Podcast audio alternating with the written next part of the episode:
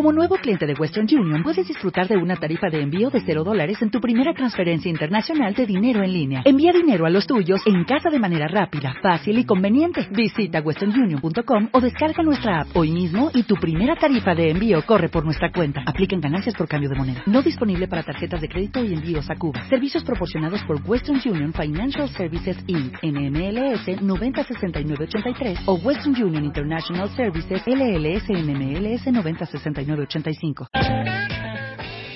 Una y trece de la tarde, ¿qué tal? Muy buenas, bienvenidos a Directo Marca Valladolid, este 18 de abril del año 2012. Eh, importante programa que tenemos hoy, bonito además, porque vamos a hablar de rugby, vamos a hablar de Cetransa El Salvador, vamos a hablar del Chami y de esa final que el próximo domingo va a disputar en la balastera de Palencia frente a Ordicia. Nos van a acompañar en esta primera hora.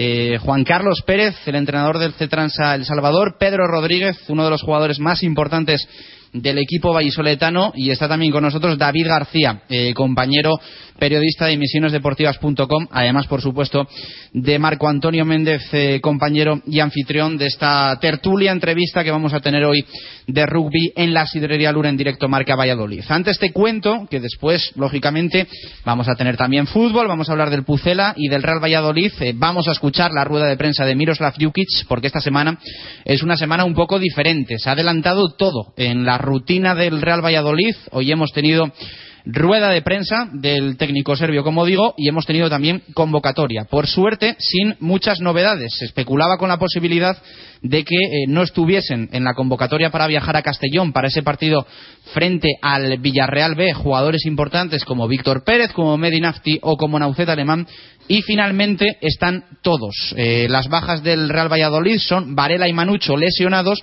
Dani Aquino, Jorge Alonso, Razak y Víctor Mongil por decisión técnica, por lo que los únicos cambios son la eh, vuelta de Álvaro Rubio y Marc Valiente tras cumplir sanción por Jorge Alonso y Víctor Mongil. Esas son las novedades en una convocatoria completa formada por Jaime Jiménez, Dani Hernández, Miquel Valenciaga, Carlos Peña, Juanito, Jesús Rueda, Marc Valiente, Álvaro Rubio, Medinafti, Javi Baraja, Víctor Pérez, Sisi, Naucet Alemán, Jofre, Marquitos, Alberto Bueno, Óscar González y Javi Guerra. Así que, en principio, eh, 11 de gala que podría presentar Miroslav Jukic el próximo viernes a las 9 de la noche en ese partido que se va a poder ver por Gol TV, por Canal Plus Liga. Importantísimo para que el Real Valladolid siga manteniendo una jornada más, ya la número 35 de esta liga adelante, la posición de ascenso directo que eh, con méritos propios se ganaba el otro día tras eh, conseguir los tres puntos frente a la Sociedad Deportiva Huesca y con la derrota también del Real Club Celta de Vigo en Balaídos en ese derby frente al Deportivo de La Coruña. Como digo hoy, mucho rugby en directo Marca Valladolid. Saludo ya a Juan Carlos Pérez, el míster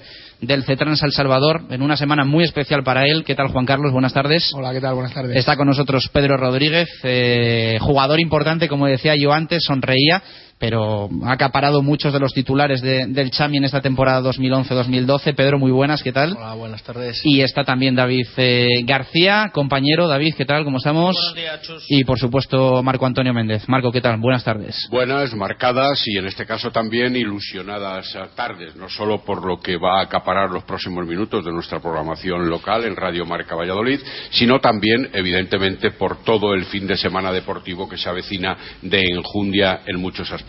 Bueno, todavía queda, ¿eh? Todavía queda para que arranque el fin de semana, entre comillas, porque teniendo el partido del Real Valladolid el viernes, pero mm, ya hemos dicho que por suerte eh, lo tenemos muy repartido, porque tenemos viernes a las 9 el fútbol, sábado a las 6 Pisuerga el baloncesto, eh, la última, una de las últimas balas del Blancos de Rueda Club Baloncesto eh, Valladolid. Muy difícil pero eh, no imposible eh, todavía la salvación o la penúltima plaza el domingo por la mañana el rugby en Palencia y el domingo por la tarde el balonmano Valladolid que juega en eh, Logroño frente al Naturhaus La Rioja. Así que es un fin de semana perfecto para poder disfrutar todo y se puede estar en, casi todos los sitios. Un poco más lejos nos, nos queda Castellón para, ver al Real Valladolid y, Logroño para ver al balonmano, pero hay que ir al básquet y hay que ir, por supuesto, al eh, rugby. Eh, Marco, mmm, partido apasionante, el del próximo domingo en juego la, Copa del Rey, eh, en un Cetransa que en Liga no ha conseguido meterse en el playoff y que lógicamente en un curso como el que están viviendo, en el que hemos dicho muchas veces y a Juan Carlos se lo hemos escuchado, era un poco planteado como transición por los problemas económicos. Llegar a la final de Copa ya es un éxito y conseguir levantarla pues sería ya algo tremendo, ¿no? Partido vital, entiendo yo, desde diversos puntos de vista. Uno, desde el club, evidentemente, porque pueden cerrar de una manera importantísima y, como dirían muchos de los jóvenes actuales, maravillosa la temporada, con un título que no sería el único del equipo vallisoletano, que ya lo ha hecho en otras ocasiones, pero que evidentemente vendría a refrendar eh, cómo está la situación del propio club en esta temporada. Por otro lado, también, siempre, desde cualquier perspectiva deportiva, es muy importante llegar a una final, buscar la ostentación de ese título, sea cual sea la práctica deportiva que se lleve a cabo. Y por otro lado también lo que eso significa de respaldo sociodeportivo para los aficionados, para los seguidores y especialmente para los socios y para los patrocinadores del propio club que nos va a representar en el nuevo La Balastera de Palencia el próximo domingo a partir de las 13 horas. Juan Carlos, partido importante, ¿no? Partido importante y para vosotros el, partidazo, por supuesto, de, la temporada. Además, no habiendo entrado en el playoff, eh, bueno, eh, os habéis quedado un poco con las ganas porque hace tres semanas se multiplicaron las opciones, ¿no? Con esa derrota un poco sorprendente de Gecho, al final no pudo ser.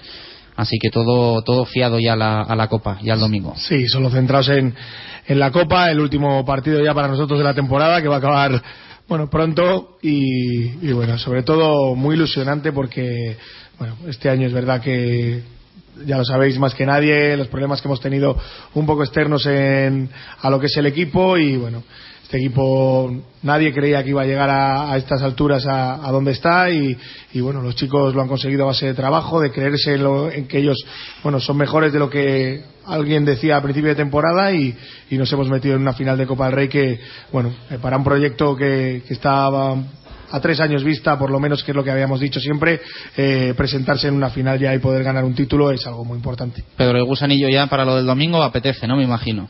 Apetece, por supuesto que apetece, pero tranquilos, sin nervios, pensándolo, pero, pero relajados, que es lo más importante, no comerse la cabeza porque sea un partido muy importante, sino como un partido más, aunque somos conscientes de, de lo que nos jugamos. A mí me gusta decir que sin miedo, pero con respeto, ¿no? Porque Ordicia es un rival complicado, desde luego. Hombre, por supuesto, ya lo ha demostrado en, en Liga, quedando segundo, asegurándose la, jugar la semifinal del playoff en casa, lo que eso significa que es un, un equipo duro y un equipo muy compacto y muy bien compenetrado que va a ser duro de batir, pero que podemos hacerlo. David, ¿cómo ves las opciones del Chami? Por supuesto, abrimos micrófonos para que preguntéis todos. ¿eh? Marco, tú, a Juan Carlos, a, a Pedro, por supuesto. Te quiero preguntar por varios asuntos, también por lo de la vila, ¿no? que ha ocurrido en los últimos días. Eh, me imagino que imposible que, haya una renuncia por parte de la vila al, al playoff, pero bueno, la verdad es que en las condiciones en las que van a afrontar esta fase final por el título son más que curiosas. Pero bueno, te pregunto primero por las opciones del Chami para la final copera. Pues hombre, las opciones del Chami hay, a ver las haylas. Eh, Ordicia viene muy fuerte, ha terminado el final de temporada igual que el Braque, sus entrepiernas ha terminado con, con mucha fuerza el partido en Altamira frente al Braquesos entre Pinares fue un partido muy duro, pero son dos sistemas de juego totalmente diferentes, con lo cual ahí es donde se abre el abanico de posibilidades. Bueno, Juan Carlos Pérez nos, durante esta temporada nos ha iluminado con unos cambios de juego que, le surgieron mucho efecto, como aquí en contra Garnica, que fue un partido espectacular donde se cambió un poco el sistema de juego, de, en vez de tirar de delantera, pues quizás abrir balones más a los tres cuartos y hacer un, juego mucho más rápido. Y ahí es donde va a estar el de la cuestión. Seguro que un as en la manga y no lo, no nos lo va a decir aquí, pero eh, para intentar compensar la velocidad que tiene balón, el movimiento de los tres cuartos y, el buen estado físico de, de pues eh, habrá que habrá que plantear un sistema de un 15 diferente para, para ese partido seguro. El tema del Ávila, eh, ¿cómo ha sido? Cuéntanos un poco, tú que controlas mucho el tema, en el profundidad. el tema del Ávila no deja de ser el tema del rugby español. Quiero decir que eh, tanto en el Cetransa como en el Braquesos Entre Pinares, el Cajasol es un equipo totalmente amateur eh, tiene gastos mínimos de dietas para desplazamientos y etcétera, pero es un equipo totalmente amateur. Cuando el Cajasol Ciencia se desplaza fuera, la mayoría de los que están eh, trabajando en empresas de Sevilla que no pueden permitirse viajar el sábado, pues no viajan con el equipo. Eh, con lo cual, la Vila no creo que vaya a haber ningún problema. Yo creo que es un equipo muy volcado, es un, es un vestuario muy unido y creo que serán muy pocas las bajas para afrontar esos playoffs. Mm, desde mi punto de vista, quizás alguno de los extranjeros, lógicamente, porque tienen muchos gastos aquí, se pueda adelantar la vuelta a su país, pero, pero yo creo que no les va a afectar. Es un equipo, yo he hablado con, con el presidente, con Jason Craig, y bueno, quiero decir que es algo que ya conocía los jugadores desde hace tiempo. O sea, no pilla, pilla por sorpresa al resto de medios, pero, pero va a ser no va a ser un hándicap. O sea, el tema es que la Vila rescinde contrato de todos los jugadores de cara a la próxima temporada y lo hace ya a, a finales de este, de este mes, lo que supone que estén sin contrato vigente durante el playoff. Es que hay un hándicap que es eh, que este año la liga se ha alargado por el sistema de playoff, pero si no por estas fechas ya estaría completada la liga, con lo cual ya estarían eh, anulados todos los contratos. Entonces, el problema que ha tenido por la reducción de subvenciones de la Diputación y los organismos de, de la localidad jonense eh, se lo han reducido y lógicamente no, no, pueden hacer frente a esos pagos finales, solo asegurando pues los gastos mínimos de desplazamiento. Y ese es el problema que ha habido. Y eso es un problema que entiendo yo va a adulterar la competición final de la liga. Bueno, eh, tampoco conozco mucho lo que es el vestuario, sí que sabíamos nosotros antes también que, que bueno, había problemas en, en, eso, en las subvenciones, ellos habían hecho un presupuesto, es lo malo de hacer un presupuesto al principio de temporada, que cuentas con cosas que luego a lo mejor no se dan, y, y bueno, eh, yo creo, yo también creo que van a jugar, por lo menos este partido, el de cuartos de final, eh, todo el mundo. Luego otra cosa ya será desplazarse a, Valladolid o donde le toque jugar, no sé si es Valladolid o San Boy o, o Ordicia, pero, pero yo creo que van a jugar todos. Yo creo que están comprometidos y, y lo van a hacer.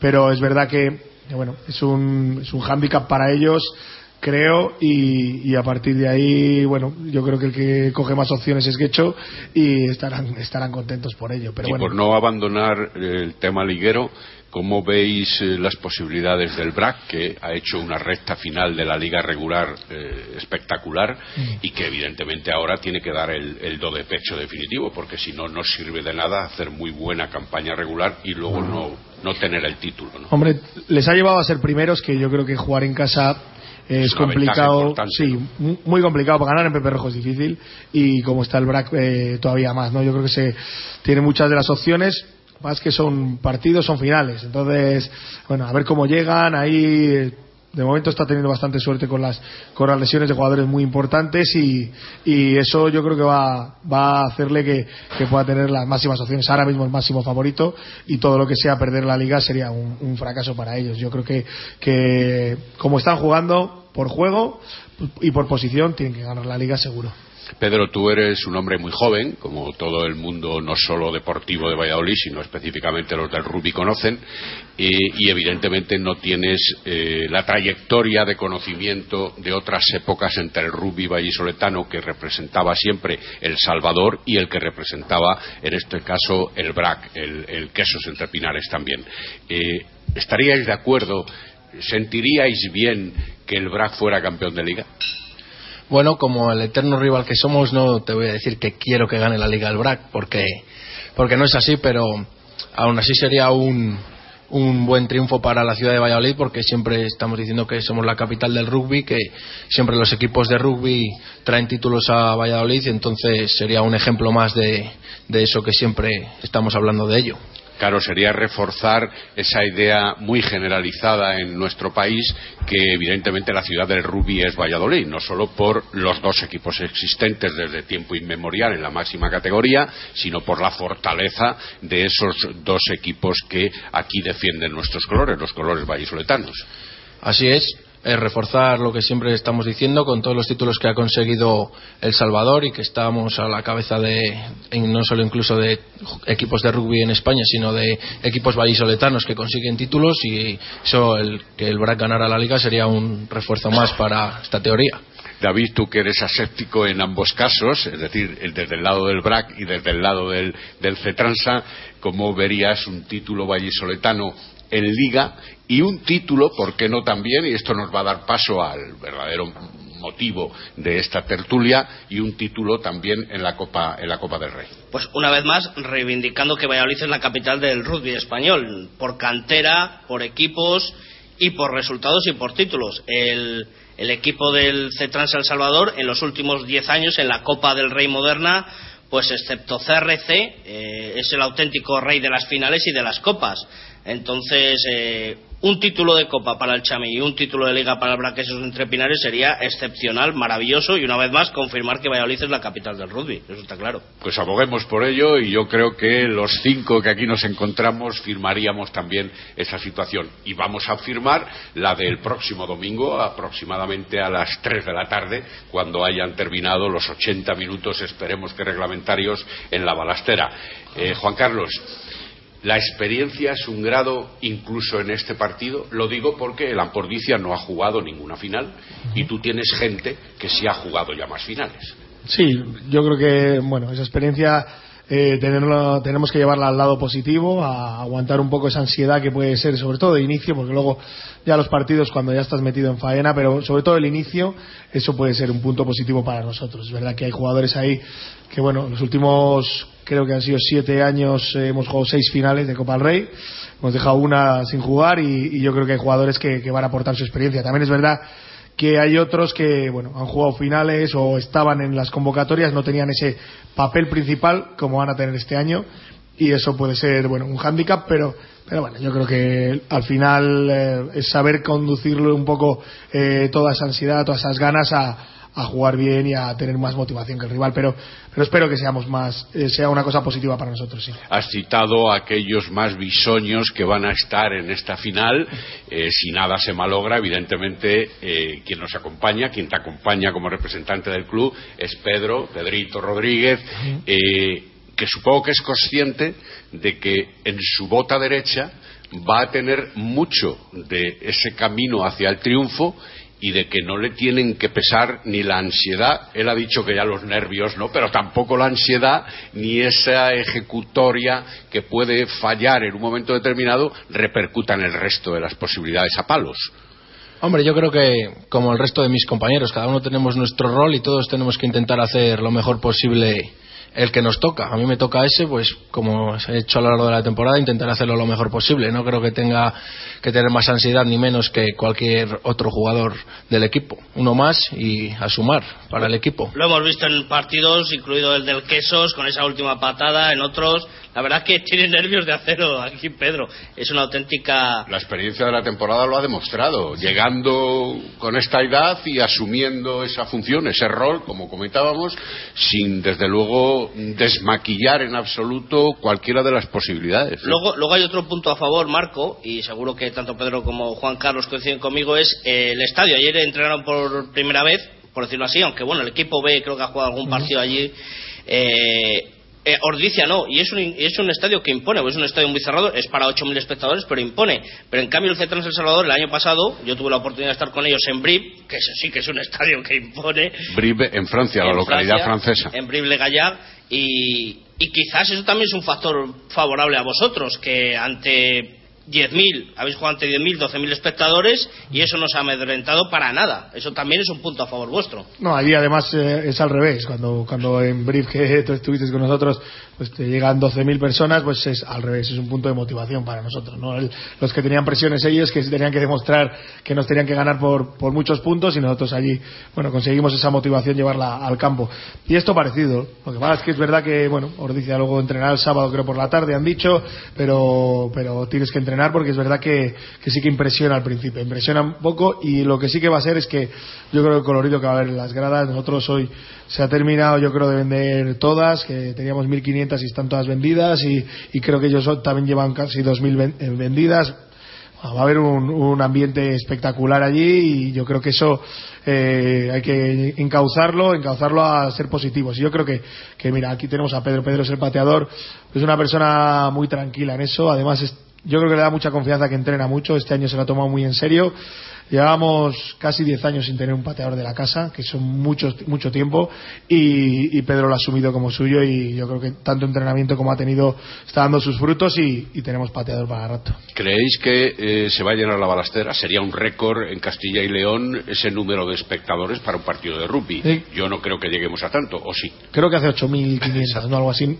Yo calculo unas 6.000. Unas 6.000 que... Aún así sería récord. Sí, prácticamente. Sí, ahí es un, sí, va a ser un espectáculo. Yo creo que, que un campo como ese, además, tiene pinta de, de un campo muy- como muy inglés, muy de rugby también, muy cerquita, que no es muy alta las gradas. Ah, es muy bonito. A mí me, me ha encantado la instalación. ¿eh? Yo El, creo que el es una terreno de juego, ¿qué, qué aspectos destáis eh, con respecto a lo visto ayer o al entrenamiento de ayer? Sí, ¿Es rápido? ¿Está corto? Está muy corto, ¿Frena las corto. acciones de los tres cuartos especialmente? No, al revés. ¿Positiviza el, el juego de la melé? No sé. No, muy cortito, muy cortito y ayer hablamos con el jardinero, no lo va a cortar en, en lo que en lo que queda de semana porque queremos un poco un poco más alto el césped y Tiene buen drenaje, por cierto. Sí, o sea, sí, que el, sí. el jardinero es del Chami, ¿no? Va Sí, con el tiene que ser Es amigo. hemos elegido vestuario, hemos elegido, nos han tratado muy bien en Palencia, un poco como como Le habéis dado una histórico. camiseta, ¿no? Y ya, Sí. "Eh, no cortes el césped. Pero un pelín, un pelín más alto, un pelín más alto para nosotros mejor. Yo creo que no nos beneficia estar tan tan rápido como estaba ayer, así que aunque bueno, al final son cosas que son detallitos, pero mejor. Ayer estuviste, ¿no, Pedro? Eh, tirando a palos, Ayer probando, ¿no? Y, y bien, ¿no? Ha ido bien la cosa. Bien, ha ido bien. Estuvimos, como casi todos los martes del año, eh, entrenar antes que lleguen los compañeros a patear y allí que como entrenábamos allí en la nueva balastera, pues lo hicimos allí y bien. Los palos son bastante cortos, pero pero bueno, eso la dificultad es para los linieres. Nosotros tenemos que tirar igual que tiramos siempre. Para un hombre de tus características, ¿has visto si hay influencia ventosa en el campo a pesar de estar bien cerradito y bien cubierto? Pero como no tiene, como decía eh, Juan Carlos, unas gradas altas, el viento puede voltear y eh, desfavorecer tus lanzamientos Sí, a palo. Ayer sí que es verdad que había viento y no, no se para. Dentro del campo sigue habiendo viento. Lo que pasa es que sopla muy raro. A veces sopla diagonal, transversal. Depende como, le dé. Ayer durante toda la tarde se vio que soplaba en varias direcciones. No.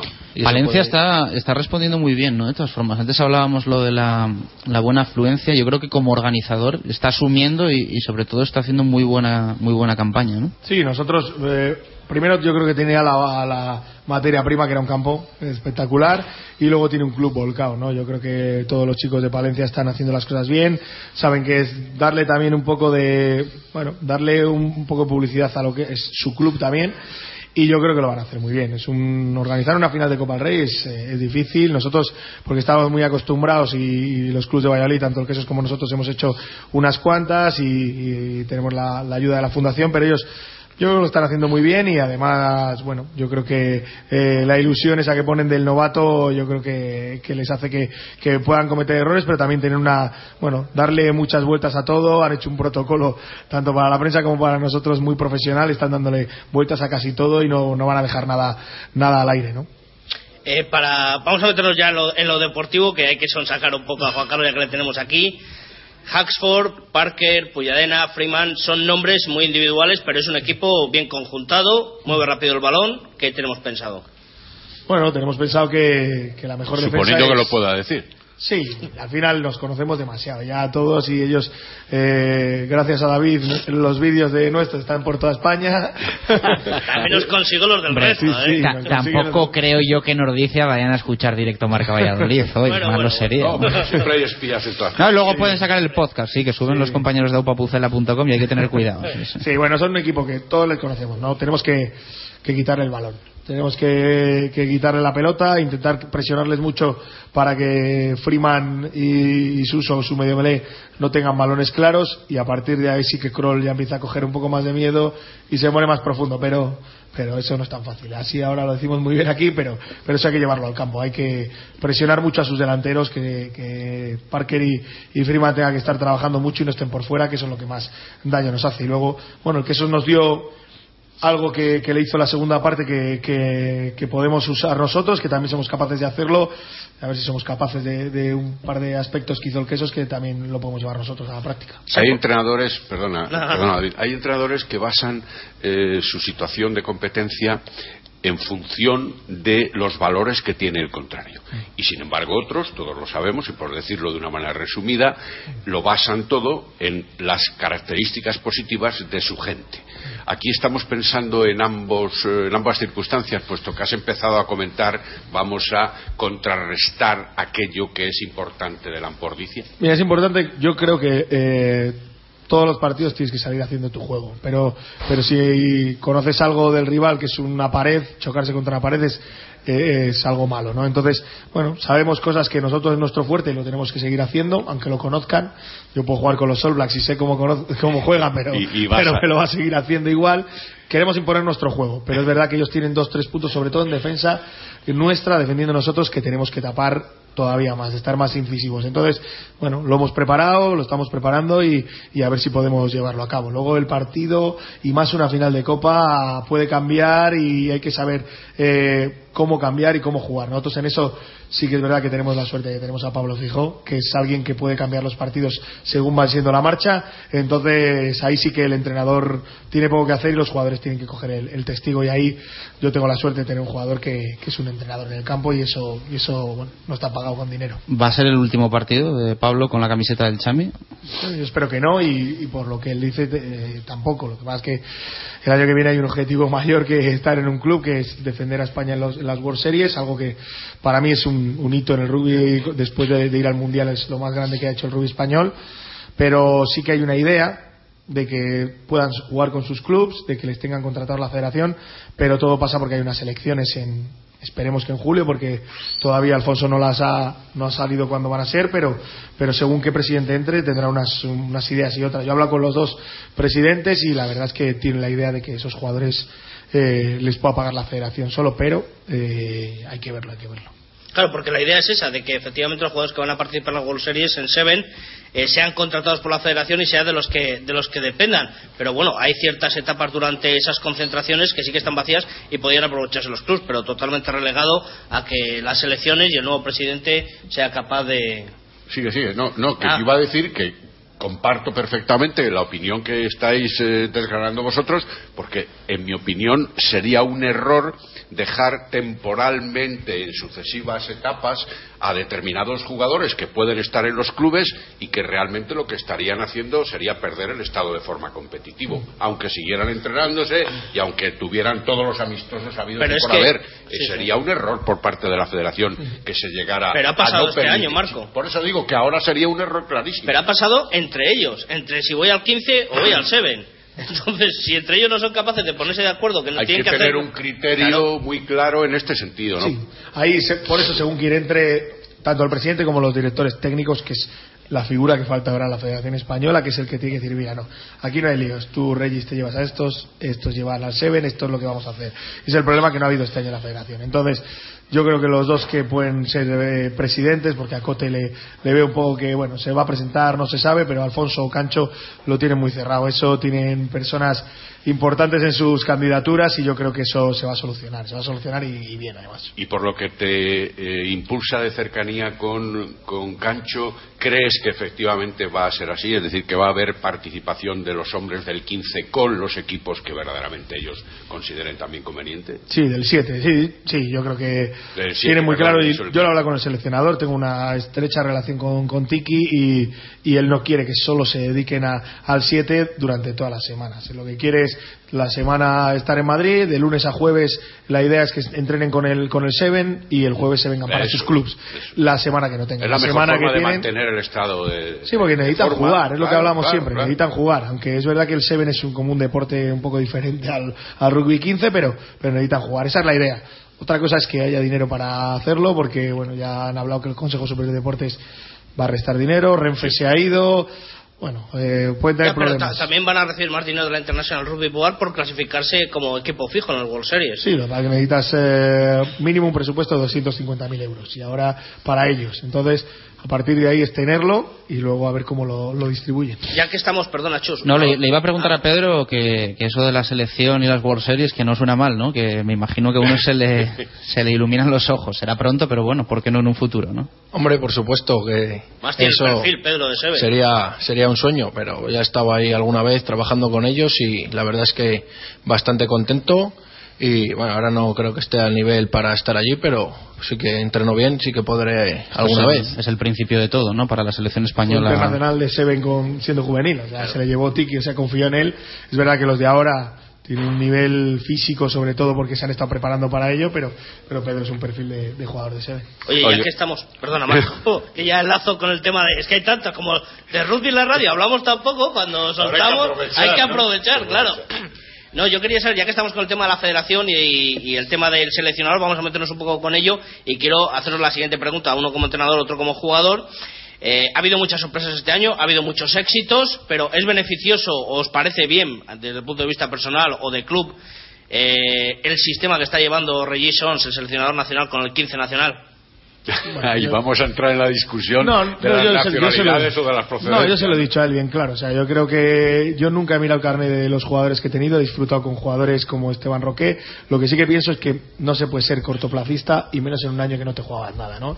Lo que pasa es que él se juega su futuro profesional. Es un entrenador de rugby, se dedica a ello y, tiene bien claro que no le van a renovar ninguno de los dos presidentes. Entonces se tenía que buscar sus castañas. Entonces resultado significa ponerle en un, en un nivel de, rugby que le puedan fichar otras selecciones o algún club. Entonces, en eso yo defiendo lo que ha hecho. Luego, que algún jugador de esos, del nivel de Peluchón, del nivel de Rofes, eh, quieren seguir jugando con España y llegar hasta el Mundial, para mí, perfecto. Son buenos jugadores. Pero hay otros que yo creo que no han dado el nivel y luego ha desaprovechado, bueno, mucho tiempo en, probar a jugadores que de verdad no tenían nivel. Entonces, lo que yo le pido, por lo menos le he pedido siempre, es que no desaproveche jugadores que hay en la liga, que yo creo que hay buenos jugadores en la liga española y este año él no ha ido a ver ni un solo partido. Entonces, eh, yo no sé si ha venido aquí una vez yo sí, yo sí que lo he visto. Yo, lo he visto una vez, pero... en, otros campos, en San Boy lo he visto, lo he visto también en Guernica, ha ido muy, poco. Ha ido muy, muy poquito a ver partidos de rugby. Él pregunta y sí que pide los vídeos y pide muchas cosas. A mí me pregunta, pero,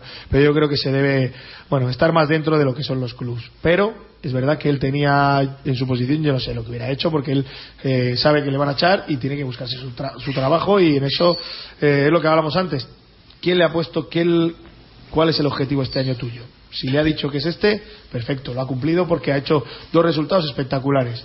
Sean franceses, sean españoles. A mí cuando un tío se pone una camiseta de España, defiende a la selección española, sea donde sea. Y en eso estamos eh, seguramente todos de manera absoluta de acuerdo, pero no es menos cierto que ha habido críticas y bastantes, muchísimas diría yo, en esa forma de seleccionar a determinados jugadores que no están en el rugby nacional y que realmente proceden de otros equipos extranjeros, al margen de que puedan tener eh, genes españoles, pero que evidentemente no, no son considerados como tales a priori. Eso ha levantado números. Sí, el problema es que aportan al rugby español, porque a la federación en un momento que te ganas un partido le puede aportar. Conseguimos un patrocinador a lo mejor porque Rumanía hemos ganado Rumanía, nos hemos puesto eh, un poquito más en la publicidad, pero el problema es que, aporten al rugby español. Otra cosa eh, que le hemos dicho es que también ha llegado a muchos acuerdos con directores deportivos de Francia que al final son los que están haciendo la selección. Porque a este sí que te dejo a Peluchón, pero al siguiente no te le dejo, al otro te le dejo y Cristian eh, Ruiz no va a ir hasta que no llegue Rusia.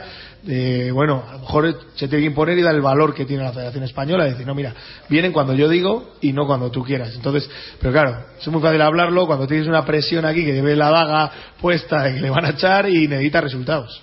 Ahora que estamos en el hilo de la selección, mm, nos pregunta un oyente que, que cómo veis lo del tema de los extranjeros en la selección española, que es un eterno debate, ¿no?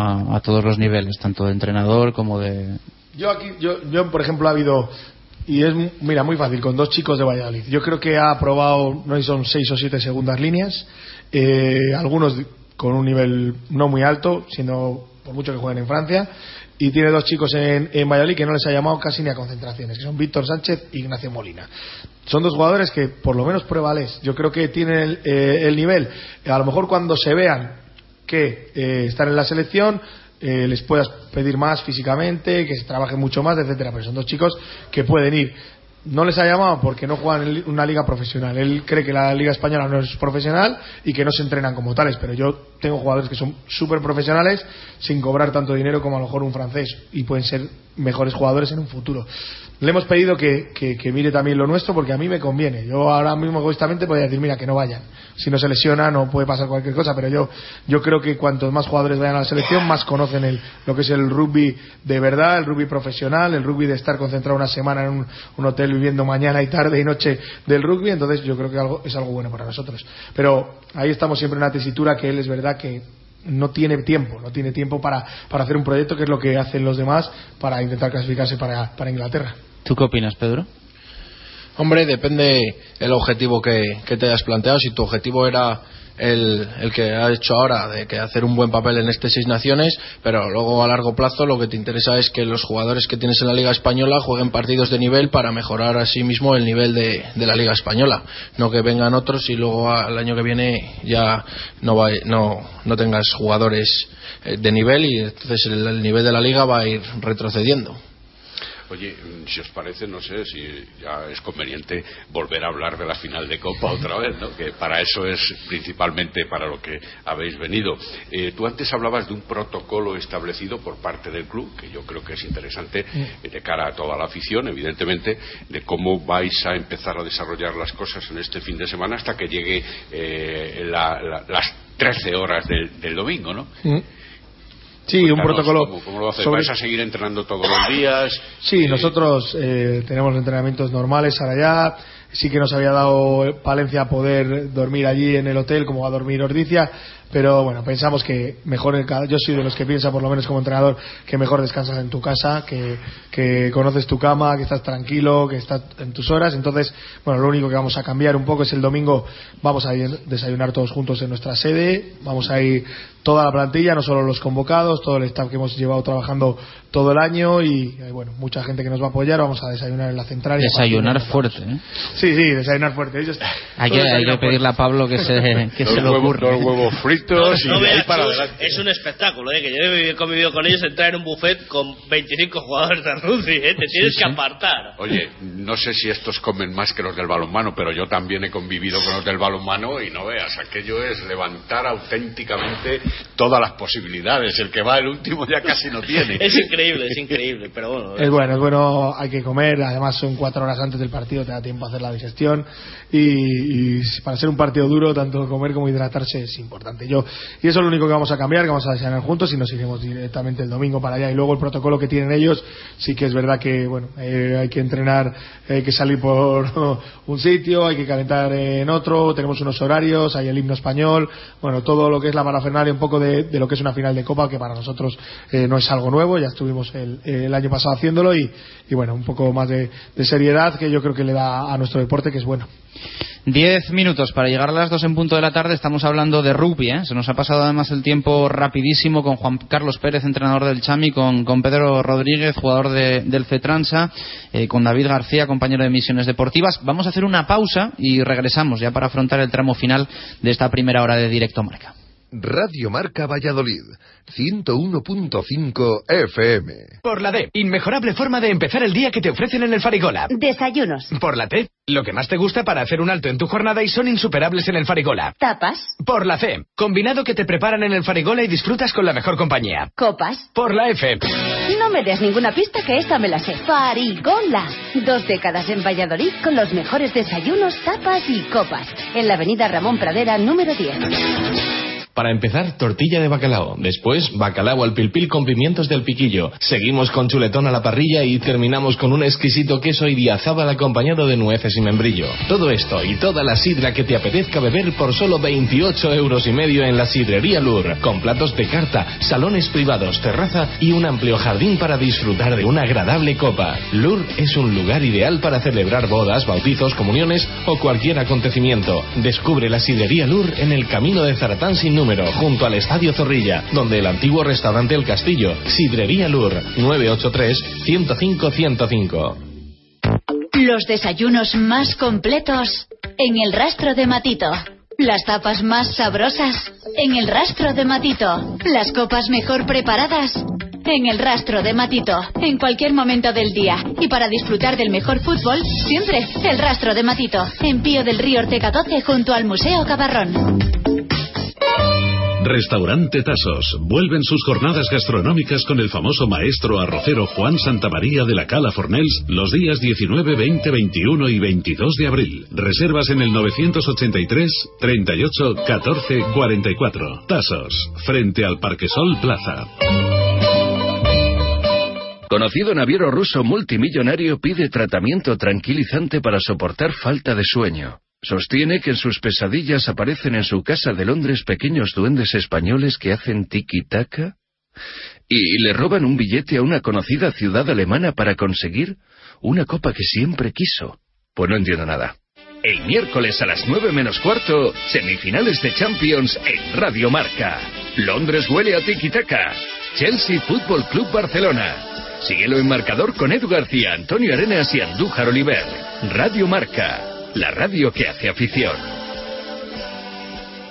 Directo Marca Valladolid, desde la Sidrería Lur. 1 y 52 de la tarde, seguimos en la Sidrería Lur, antiguo restaurante El Castillo, muy cerca, como todos sabéis, del nuevo estadio José Zorrilla, donde hacemos habitualmente todos los miércoles nuestro directo marca Valladolid. Y bueno, precisamente hablando del, del estadio, en nada vamos a hablar de fútbol y vamos a escuchar íntegra, como es habitual en nuestro programa, la rueda de prensa de Miroslav Jukic previa al encuentro del partido frente al Villarreal. Pero en nuestra primera hora estamos hablando de rugby, estamos con Juan Carlos Pérez, con Pedro Rodríguez, con David García, por supuesto con Marco Antonio Méndez. Juan Carlos, estamos hablando ahora un poco fuera de micro del tema arbitral. Eh, van a estar dos mujeres, ¿no? Eh, que una además no estaba arbitrando en la Liga Renfe División de Honor en, en, los últimos meses. Sí, Paloma se retiró justo en la final del año pasado, que se designaron para jugar, para fuera el árbitra de la, de la final del año pasado contra el Quesos en Villajoyosa y ahora se la han dado a Iciar Díaz y ella ha elegido los, los linieres, a Paloma y a Joao Moriña. Bueno, el Colegio Madrid tenía que ser de un colegio que no fuera vascos y vallisoletanos, que son los, los que más eh, copan el arbitraje en la división de honor, y le han dado a Madrid y Ciar. Bueno, es un árbitro como otro cualquiera. Yo creo que, que todo, todo lleva también, ella tiene que controlar los nervios y en eso sí que los, los jugadores eh, tenemos que ayudar mucho, hay que ser muy positivo con, con ella. ¿Es el árbitro que más en forma está actualmente? Bueno, tampoco. Porque tampoco es cuestión de que sea un. Pedro, no sonrías, ¿eh? Que, que te tengo captado. ¿eh? que, aquí, aunque no te vean, hay espías. Te tengo calado. ¿eh? Mira, lo que sí que y es tú verdad no que. tienes enjundia suficiente como para que Sí, haya sí, sí. un- el mejor árbitro, diría yo, la mejor árbitro. Mira, ella ha pitado fina- las semifinales de, de una Copa del, del Mundo de femenino. Eh, ha arbitrado Seven Series de, de femeninos también, la final, arbitró el año pasado.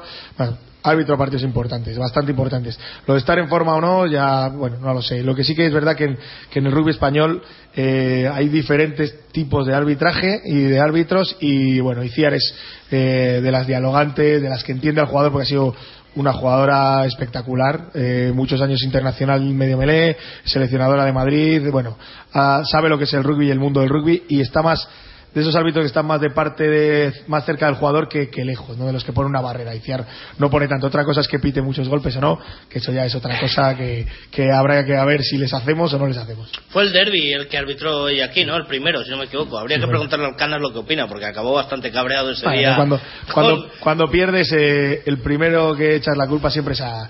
Y encima de ese partido que no se esperaban perder, pues la primera que tuvo la culpa es él, porque hubo- ella, vamos, le echaron la culpa a ella.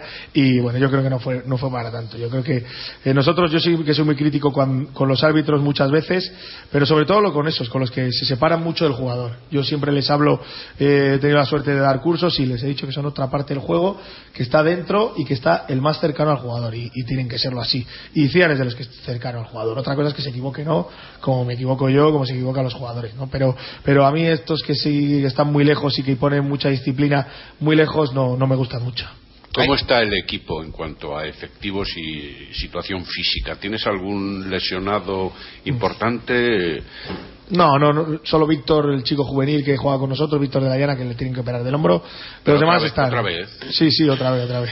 Ah, eso no lo sabía yo. Sí, la segunda vez que, que le operan el hombro y bueno, ya más complicada, ahora sí que va a ser ya no artroscopia, sino una cosa más importante. Los demás están bien, todo lo bien que se puede estar después de toda la temporada, ¿no? También es verdad que habíamos planificado para estar eh, bien al final, dejar algo de gasolina y y por lo que veo de Ordicia ha dejado bastante gasolina y están muy bien. El otro día el partido que vi del Quesos contra ellos, partido muy duro físicamente, de final de temporada eh, no parecía y nosotros tenemos va a ser un duelo físico que nosotros lo tenemos que llevar un poco a nuestro terreno. No nosotros no nos conviene un partido loco, pero pero tampoco uno de ritmo muy bajo, ¿no? Así que a ver cómo cómo aguantamos. Hemos dado varios handicaps positivos para el Central Salvador. Ahí va el otro.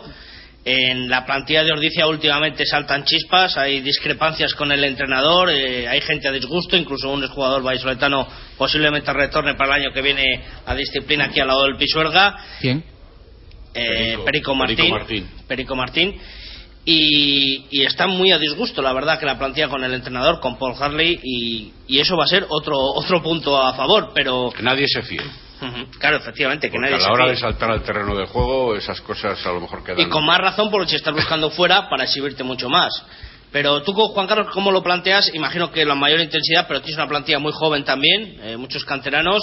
Eh, ¿Les metes presión o disfrutar de la final, disfrutar del ambiente o, o realmente les presionas a nivel de que hay que Que dar hable primero Pedro. Que hable primero Pues es Pedro. que Pedro yo ya le considero experimentado, si lleva en el primer nivel dos años ahí a tope. Vale, pero es, es joven todavía y, y, y puede enjuiciar al entrenador.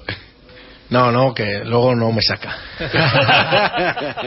No me lo creo yo eso. No creo, no, no, no, presión no. Somos conscientes de que es un, un gran partido y es un partido para, para disfrutar y dar lo mejor que tenemos.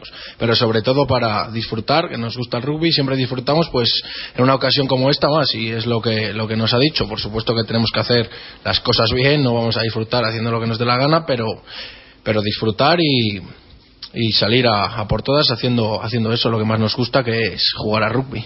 Hombre, yo, yo creo que os estoy tomando el partido, vamos. Sí, muy serio. Yo creo que, mira, eh, con una tan joven, eh, meterle demasiada presión no creo que sea bueno. Lo que sí que eh, los entrenamientos tienen que ser muy disciplinados porque si no enseguida eh, se alborota un poco todo. ¿no? Yo he tenido entre- eh, vestuarios muy profesionales que había que presionar mucho y que, y que había que estar muy encima y ser muy directos con ellos y había roces. Este año para mí ha sido bueno, el año más bonito de como entrenador lo tengo muy claro es el he visto a niños que he entrenado desde infantiles y les he vuelto a ver en división de honor y para mí este título significaría mucho. He tenido la suerte de ganar bastantes títulos por el también no por mí sino por el club en el que estoy que, que siempre luchaba por ellos y, y este para mí es algo muy especial algo impresionante con estos chicos que, que a principio no quería nadie en nosotros, era la verdad, no, no, no daban un duro por nosotros en, en ninguna de las competiciones y si podemos ganar este título eh, para mí va a ser algo muy, muy especial. Os dice en su gráfico de rendimiento en qué momento de la temporada está, porque viendo los resultados da la sensación de que ha estado mejor, ¿no? De lo que ahora mismo está, o no sé si se ha relajado precisamente para, para este partido. Yo creo que él, ahora teniendo esta semana y habiéndose clasificado para las semifinales ya directo, ha, respirado tranquilo. Yo creo que, que el partido del queso le, le- le pudo hacer daño, pero es verdad que al siguiente jornada tenía un partido muy complicado contra contra Guernica y le ha sacado y le ha sacado muy bien ¿eh? y le ha sacado jugar en Guernica y ganar así en un campo que estaba otra vez embarrado etcétera eh, le ha tenido que dar moral pero bueno nosotros llevamos tres partidos seguidos consecutivos ganando, ganando bien, fuera de casa además a Guecho y a, y Cagasol haciendo buenos partidos y, y haciendo una cosa que no habíamos hecho todavía, que era ganar a alguien fácil, o sea, ganar a alguien eh, con relativa facilidad como fue Alcobendas, ¿no? Yo creo que, que estábamos muy bien los dos, que llegamos en un buen momento y, lo que yo creo que nosotros, eh, eh, bueno, eh, si tienes que mirar las estadísticas, nos han ganado en Valladolid y nos han ganado Ordicia, ¿no? Son, eh, por decir de una forma, ellos un poco favoritos en eso, pero, pero yo creo al revés, yo creo que nosotros llegamos muy bien y tan concentrados y la tenemos tantas ganas hasta final de, de Copa que, que yo creo que si hacemos un buen partido nos la vamos a llevar. Esa victoria del Quesos es el ejemplo. Es el vídeo que hay que poner a los chavales para. Sí, hay cosas, hay cosas que nosotros podemos hacer y otras que, que el queso sí que puede hacer y nosotros no. Yo creo que el queso este año ha hecho una plantilla eh, a base de, de, bueno, de dinero, porque es, eh, así, lo tenía y, y lo se lo ha podido gastar. Está, ha traído muy buenos jugadores, está jugando con, con 10, 11 tíos fuera de, de la- fuera de casa y, y está haciendo un buen nivel y está jugando a un ritmo que nosotros no llegamos a ese ritmo, pero sí que nos ha enseñado dos, tres cosas que, que podemos hacer y que podemos eh, llevarle. Lo que pasa es que ese partido fue, fue complicado, hubo mucha eh, alternancia y nosotros queremos bueno, tenerle un poquito más controlado que lo que tuvo el Quesos, a ver si podemos. David, venga, las últimas. La última. eh, yo sé lo que me vas a responder, igual que sé lo que me va a responder Pedro, eh, pero la eliminación de los playoffs eh, te ha costado mucho recuperar a la gente, porque yo sé que por parte de la directiva, lógicamente, mm, sin decirlo públicamente, no querían jugarlos, pero claro, jugadores y entrenadores, lógicamente, cuanto más partidos juegues, más disfrutas, ¿no? Mira, Yo demostré que, que ahí sí que bueno, la directiva no- no- nunca me ha dicho otra cosa lo que digan No, fuera no, del micro. yo no he dicho otra cosa, efectivamente, lo que piense. Otra claro. cosa, otra cosa, yo puse al equipo titular, casi el equipo titular en Sevilla y no podía haber reservado a Pablo Fijó, a Yomamea, etcétera, y ahí puse lo que nosotros pensábamos sobre, sobre el último partido de liga. Nos jugábamos mucho para nosotros estar en los playoffs, además yo creía y bueno, a lo mejor luego estaba equivocado y vamos a San Boy y nos iba a meter 40 puntos. Pero, pero yo pensaba que nosotros estamos yendo para arriba y hay muchos equipos de los que están en playoff que están yendo hacia abajo, ¿no? Como puede ser la Vila, como puede ser San Boy, etcétera. Entonces, yo creo que teníamos nuestro chance. Pero es verdad que, que, bueno, los partidos de principio de temporada nos han marcado mucho. O sea, hasta que pasamos la Supercopa que, que creíamos que podíamos, que había jugadores que venían, que no, que se lesionaba Ricky y tal, ya cuando dijimos, no, somos estos y a partir de ahí vamos a jugar, que fue a partir de diciembre, yo creo que el equipo ha ido hacia arriba, pero, pero muchísimo. Y yo creo que, que ha crecido como, como equipo y, y llegamos en nuestro mejor momento. Y yo creo que podíamos haber llegado a los playoffs con, con muchas opciones de poder haber hecho algo bonito. Marco. Pedro, ¿a quién le dedicarías eh, el triunfo? Eh, teniendo en cuenta que estuviste en la final del año pasado pero no participaste y en esta pareces un titular indiscutible. a, a todo a todo el club y a todos nuestros compañeros de equipo que han estado entrenando ahí todo el año ahí no han podido disfrutar de minutos pero los entrenamientos las convocatorias somos 22 pero los entrenamientos somos bastantes más y a todos los que hemos formado parte de, del club Me ha dicho tu amigo Sergio Sanz que te pregunte si hay promesa dentro del vestuario y a nivel personal si hay victoria el domingo, si tenéis, al- si tenéis algo pensado, lo típico. Que yo sepa, no, no sé si algún jugador entre ellos tendrán, pero por mi parte no y por la que yo lo que yo conozco es que no. Bueno, pues igual tienes que adquirir aquí un compromiso, ¿no? De- No me metáis en líos. Pa- ¿eh? pale- Haced el Palencia, favor. blan- Palencia blanquinegra y, y celebración blanquinegra en el pelo de, de Pedro Rodríguez Yo si se firmo consigue la eso, victoria. vamos. Pues Venga, pues eh, David se encarga del spray y luego esto no tiene marcha atrás, ¿eh? O sea que te quiero ver celebrando el título en la Plaza Mayor y en todos los lados con, con, la, con el pelito blanquinegro. ¿eh? Que Ojalá, sea ojalá. así. Que tengamos el pelo de Pedro Rodríguez blanquinegro y que tengamos una Palencia blanquinegra, eh, que se anime toda la gente que todavía no tiene la entrada, está a tiempo, por supuesto. Eh, David, eh, a ese respecto, que lo tienes tú, control máximo. Eh, quien se quiera apuntar todavía, quien quiera ir al viaje, eh, ¿qué tiene que hacer? Y para los que se quieran quedar en casa, van a poder disfrutarlo por Castilla y León Televisión. Sí, efectivamente, la producción de Terrible Producciones, a la cual yo represento, seis cámaras, eh, comentaristas de nivel nacional, como eh, eh, Felipe Rodríguez, que fue comentarista del Seis Naciones en Canal Plus, o Fermín de la Calle, compañero del diario As. Esos serán los comentaristas, un despliegue, como digo, de seis cámaras, muy bien preparado. Ayer estuvimos visitando el campo para verlo en directo en Radio Televisión Castilla y León y en la televisión vasca, la IETV, para verlo en directo. En diferido, Teledeporte, si Dios quiere, para que luego busques excusas eh, de mal rollo, si Dios quiere, lo dará en diferido. ¿Cuándo, dónde y por qué? No lo sabemos. Y, por supuesto, en emisionesdeportivas.com en directo. Apuntado queda. David, gracias por acompañarnos. Ti, ¿eh? Sabes que esa es tu casa y que tienes los micrófonos. Ya que te quejas de que no hablamos mucho de rugby, cuando quieras tienes eh, las puertas y los micrófonos de abiertos de. Vamos a dejar el curling patrón. de Radio Marca. Juan Carlos, muchas gracias por venir hoy con nosotros un día más a la, a la sidrería Lur y mucha, mucha suerte para el próximo domingo. Y yo no digo que gane el mejor, yo digo que gane el Chami. A mí, a mí no me importa que gane el mejor o el peor, que gane el. Cetransa. Ojalá traigamos la copa aquí el próximo, la próxima semana y hablemos de, de que hemos quedado campeones. Pedro, eh, me tienes que enviar la foto con el pelito blanquinegro. Te ¿eh? menciono en Twitter. Apuntado queda. Un abrazo, gracias por Muchas venir, eh, gracias por acompañarnos. Marco, eh, seguiremos hablando de rugby. En los próximos días, además, vamos a intentar tener prota del rival de, de Ordicia. Y mañana también hablaremos de balonmano, conoceremos un poco más de, de Naturhaus La Rioja, el rival que va a tener el domingo 8 y cuarto, si no me equivoco, en Logroño, el Cuatro Reyes. Será ya de, de los estudios de la Avenida de Burgos. Hasta mañana entonces. 2 y 5 de la tarde. Vamos a escuchar eh, Pucelano Anónimo antes de que suene la rueda de prensa de, de Miroslav Jukic. Eh, ya sabes que tienes que enviar la respuesta si te la sabes a pucelanoanónimo.rm.gmail.com eh, que hay 6 puntos en juego eh, este miércoles 15 si es que nadie acertó ni lunes eh, ni martes.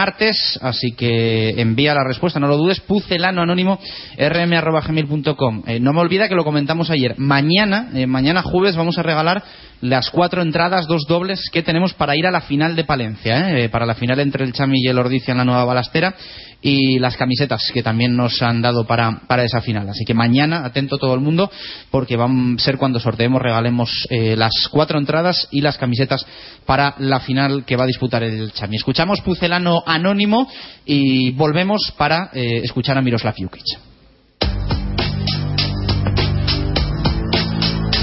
Este pasado fin de semana se dieron una serie de coincidencias que hicieron que recordara mi humilde carrera profesional. Aunque jugué tan solo unos pocos partidos como blanquivioleta, el duelo ante el Huesca fue especial por enfrentarse dos de los que fueron mis equipos. Curiosamente, en el mismo fin de semana que vosotros y el club de mi ciudad se enfrentaban, teníais un ojo puesto en el equipo que verdaderamente marcó mi carrera.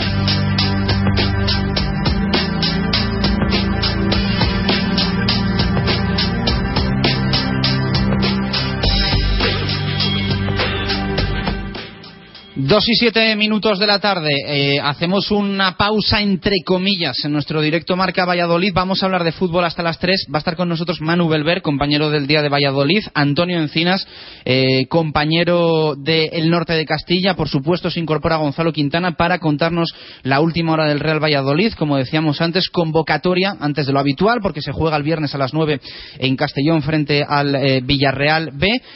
convocatoria sin, sin grandes novedades. Está Víctor Pérez, está Naucet, está Medinafti, que estaban un poco entre algodones y eh, entran, vuelven a la convocatoria después de la sanción Álvaro Rubio y eh, también Mar Valiente, lo hacen en detrimento de Dani Aquino y de Jorge Alonso. Esa es la convocatoria del Real Valladolid para eh, visitar al Villarreal B en ese partido importantísimo del próximo viernes. Vamos a escuchar en la previa a un Miroslav Jukic que ha vuelto a ser muy duro con la fecha para el Cartagena Celta, esa recuperación de la media hora tras la suspensión de Pino Zamorano en Cartagonova, 8 de mayo, después de que el Cartagena ahora 11 puntos de la salvación, se tenga que enfrentar a Almería, a Real Valladolid y a Numancia en los pajaritos, Miroslav Jukic ha vuelto a ser clarísimo. Adulterada queda la competición con esa fecha elegida por los dos equipos. Escuchamos al técnico serbio y regresamos para hablar de fútbol hasta las 3, directo Marca en Radio Marca. Pienso que claramente eh, es, eh, la fecha es muy tarde y pienso que totalmente se adultera la, la competición poniendo esta fecha. Eh, yo entiendo perfectamente al Celta y Cartagena, pero no entiendo la, la, competición que permite. Yo a mí, si me dejas elegir, yo creo que también elegiría el, el 6 eh, de junio o 6 de junio, porque luego ya tengo, tenemos todos claro lo que conviene a cada uno.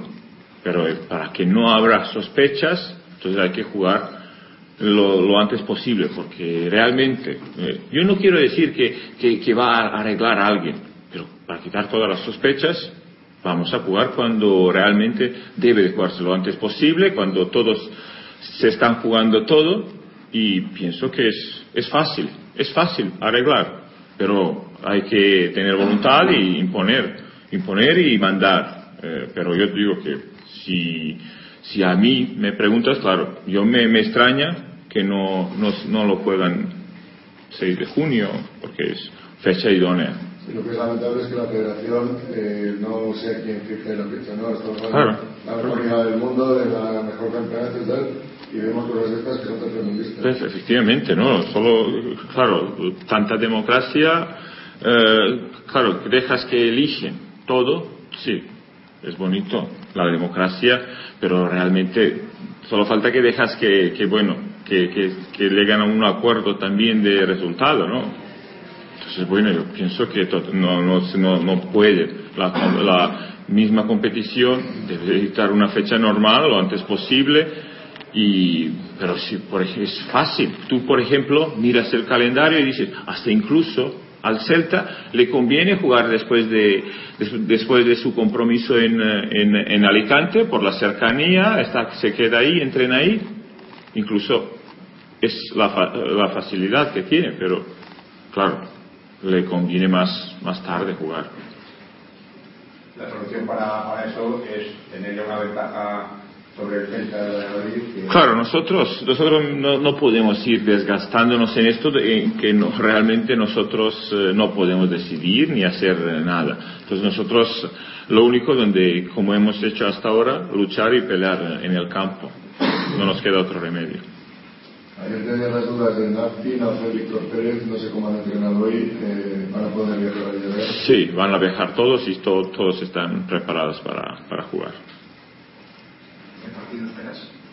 Bueno, un partido muy difícil contra un rival que está en muy buena racha, está jugando muy bien, un, eh, un filial que, que sabemos todos como que, que quiere tocar, jugar, eh, tener posesión y de, de buen manejo de balón, pero con nuevo entrenador también ha adquirido la, la agresividad y es un equipo muy competitivo y muy bueno y pienso que es un rival muy difícil que nos espera partido durísimo pero nosotros eh, como a todos los campos vamos a buscar la victoria porque nosotros eh, nunca hemos especulado y no vamos a especular nosotros no sabemos especular somos un equipo que con sus armas va buscando las victorias Ese estilo de que a lo mejor quiera jugar el balón me puede venir bien, ¿no? Que. Bueno, eh, yo pienso que eh, somos los dos equipos que quieren eh, tener el balón, quieren tener, ganan sus partidos a través del balón, a través de posesión. Y pienso el, el equipo que consiga apoderarse del balón tiene ventajas, pero eh, nosotros eh, te digo que siempre intentamos ganar a, a nuestra manera, nunca tampoco nos obsesionamos de rival. Sabemos cómo juegan todos los rivales, estudiamos, pero lo más importante siempre somos nosotros. ¿Puede afectar lo de jugar en viernes y que la semana haya sido muy diferente? Bueno, eh, un poco más corta de, de lo normal, pero no cambia nada. Cambia nada, estamos preparados y ya tenemos todos eh, cl- claro lo que tenemos que hacer ahí. Ya, cambió la semana no sé, la segunda plaza. Es un aliciente más porque te, te ves recompensado que tu buen trabajo se está recompensando y que esto te da una moral aún más fuerte y pienso que es una inyección importante para, para nosotros para seguir trabajando como estamos haciendo hasta ahora. ¿Piensas que estáis en el mejor momento de la temporada? Sí, pienso que estamos en muy buen momento. El equipo está haciendo cosas muy bien y la verdad que estamos en muy buena racha y pienso que, que todos los indicios eh, son positivos y que tenemos que seguir en esta racha. Sabemos que no, no hemos conseguido nada y este equipo es un equipo ganador, un equipo campeón y un campeón no se detiene hasta que no cumple su objetivo. Nosotros hasta ahora no hemos eh, cumplido ningún objetivo nuestro y vamos a pelear por él. Hasta ahora eh, era Valladolid el que tenía, digamos, menos presión a la hora de jugar los partidos, eh, que el ahora han cambiado la situación. Nosotros- ¿Crees que puede afectar al equipo? No, nosotros eh, tenemos que hacer lo mismo como, como hemos hecho hasta ahora. Yo siempre, siempre digo a mis eh, jugadores que tú puedes ganar o ganar, empatar o perder partido, pero siendo tú. Yo quiero que mi equipo salga al campo y que, que todos estos eh, que hace todo esto que nos ha caracterizado en, hasta ahora, un equipo agresivo, un equipo que quiere tener el balón, que, que sabe en cada momento cómo tiene que jugar y hacer cosas bien y esto nos ha llevado a, a las victorias, que no se que no debemos de preocuparnos eh, de resultado, sino simplemente de hacer bien las cosas y que siendo Valladolid, que siempre nosotros quiero que seamos Valladolid ganando o perdiendo, que seamos nosotros, porque así sabremos por qué hemos hecho cosas bien o por qué hemos hecho cosas mal. Y hasta ahora el objetivo era alcanzar el segundo puesto. A partir de ahora, eh, ¿es mantenerle o se fija un número de puntos? Nosotros, nosotros en este momento te queremos eh, asegurarnos ahí mantener el segundo puesto, pero esto no quiere decir que, nosotros, que el Deportivo ha ganado la liga. Nosotros eh, eh, vamos a la expensa haciendo nuestro trabajo, pero también de reojo mirando lo que, lo que hace Deportivo también. O sea que no, no, nosotros no renunciamos a nada y vamos partido a partido como, como hasta ahora. ¿En qué número de puntos crees que está el ascenso? Yo pienso que ascenso estará a 81-82. Eh, tenemos eh, cinco partidos en, en casa y pienso que estamos ganando nuestros partidos en casa y necesitaremos una victoria de fuera traer.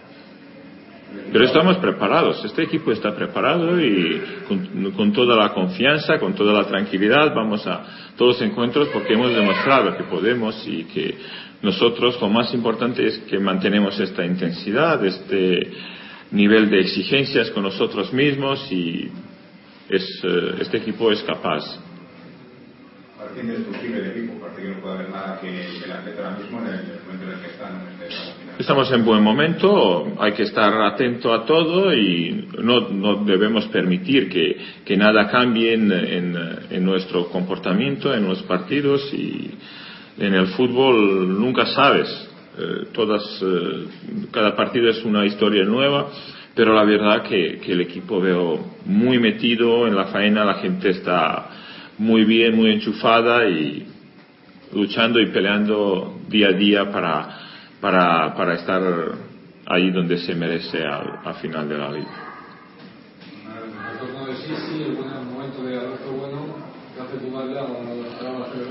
No, realmente digo que cuando la gente hace bien, eh, para, para mí no es uh, un dolor de cabeza, sino una, una, una satisfacción de que la gente está haciendo bien las cosas y no hay ningún problema. Nosotros necesitaremos a todos. Hasta de aquí al final de la liga, eh, en, lo más importante ha, ha, entrado unos, han salido otros y lo más importante que el equipo siempre ha salido beneficiado y que todo el mundo que, que ha participado ha dado todo por el equipo y el equipo, el equipo se, se ha sentido reforzado. Gracias. Dos y dieciocho minutos de la tarde, las palabras de Miroslav Jukic, ¿eh? que va a ir a por todas, por supuesto, el próximo viernes en ese partido frente al Villarreal B, pero que sigue mostrando y de qué manera su cabreo por esa fecha elegida para el Cartagena Celta. Hoy había asamblea de la Real Federación Española de Fútbol y Carlos Suárez también tenía pensado preguntar y de paso mostrar su indignación. Eh, por al final la decisión del comité de competición que ha dicho a Cartagena y Celta pónganse ustedes de acuerdo y jueguen cuando les dé la gana que a mí total la segunda división no me importa y si esto le pasase al Madrid o al Barcelona eh, estarían jugando ya hoy hoy por la noche eh, después del partido de Champions eh, o la semana que viene. Pero bueno es eh, lo que hay y es lo que nos toca en la liga adelante. Yo ya digo que lógicamente el Real Valladolid tiene que estar pendiente de sí mismo, de ganar el próximo viernes y de ganar las en las nueve jornadas que quedan, pero también sería de tontos eh, hacer mutis por el foro, como que aquí no pasa absolutamente nada, porque luego igual nos terminamos arrepintiendo. Ya sabéis que estamos en directo marca desde la Sidrería Lur, como es habitual los miércoles, antiguo restaurante El Castillo, eh, con un menú espectacular que tienen aquí, que siempre invitamos a todo el mundo a que, a que se pase, con la tortilla de bacalao, con el bacalao, con el chuletón de buey, los 28 euros y medio, cerramos con el queso azabal y con las nueces, 983 105 105 y en nada vamos a estar direct, haciendo directo marca desde la terraza, desde Amalur, eh, en cuanto llegue el buen tiempo, que ahora ha empeorado un poco más, pero vamos a estar ahí también, que se está genial y vamos a pasar un verano precioso y espectacular. Eh, un sitio ideal muy cerca del centro del Valladolid para eh, hacer bautizos, hacer comuniones, que llega ahora la época y también, pues por supuesto, para cuando juegue el, el Pucel aquí cerquita de, Zorrilla, siempre nos gusta pasarnos antes y después. Así que recomendada queda la sidrería Lur, lo dicho, 983-105-105. Eh, ya estamos con eh, la tertulia de fútbol, con nuestros compañeros. Saluda a Manu Belver, compi del Día de Valladolid. Manu, ¿qué tal? ¿Cómo estamos? Muy buenas. Muy buenas, ¿qué tal? Encantado. Y saludo también a Antonio Encinas, eh, compañero del norte de Castillo eh, y, y, como me gusta a mí decir, presidente del, del Frente Babuino, eh, para lo que da una crónica. Antonio, ¿qué tal? ¿Cómo estamos? Muy buenas. Y ya está conmigo también a mi vera Gonzalo Quintana, que me tiene que actualizar qué ha pasado hoy en los bueno en, en, el nuevo estadio José Zorrilla, porque la sesión era puerta cerrada. Se ha adelantado todo por el hecho de jugar el, el próximo viernes y también cuál era el, el, ambiente tras la convocatoria en la que no ha habido muchas sorpresas. Sí, efectivamente, como dices tú, hoy día por una parte no normal, por ser ya miércoles y ser el entrenamiento a puerta cerrada y con esta semana un poquito rara que vamos a vivir, que todo se adelanta un poco. Pero por otro día normal en cuanto a la lista de convocados, sin ninguna sorpresa. Yo creo que todos estábamos pendientes a lo mejor del estado físico de Víctor Pérez. que ayer tuvo que parar y que, que ayer escuchábamos pues, bueno, sus palabras diciendo que, que tenía ese golpe en la pierna desde hace ya dos tres semanas y bueno que le preocupaba un poco que andaba un poco con la mosca detrás de la oreja porque no se le pasaba y, y que todo iba a marcar el entrenamiento a puerta cerrada hoy si, si iba a estar o no en la lista también hemos escuchado a Jukic preguntarle sobre el tema y bueno yo creo que siempre lo ha demostrado Jukic ¿no? que si cuenta y, entra en la lista un jugador es porque está plenamente disponible para jugar. Lo hemos visto con Sisi muchas veces. Y bueno pues Víctor Pérez está en la lista así que mm, está completamente bien ese problemilla en, en el talón de- del pie.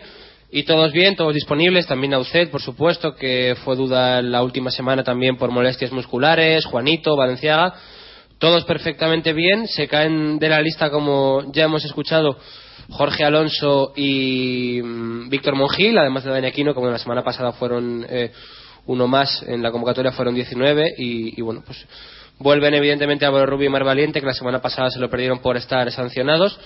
Así que ya digo, ambiente de total normalidad, rueda de prensa, va a alterar un poquito la semana porque mañana ya va a estar el equipo entrenándose por la tarde en las instalaciones del Villarreal.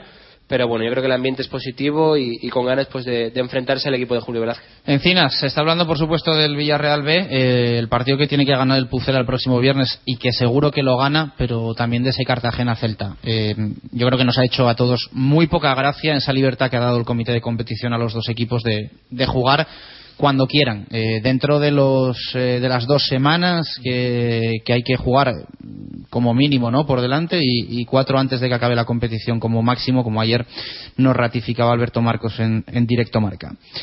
No nos ha hecho ninguna gracia. No, no, porque parece una cacicada, ¿no? Pero creo que el Celta se puede meter en un problema.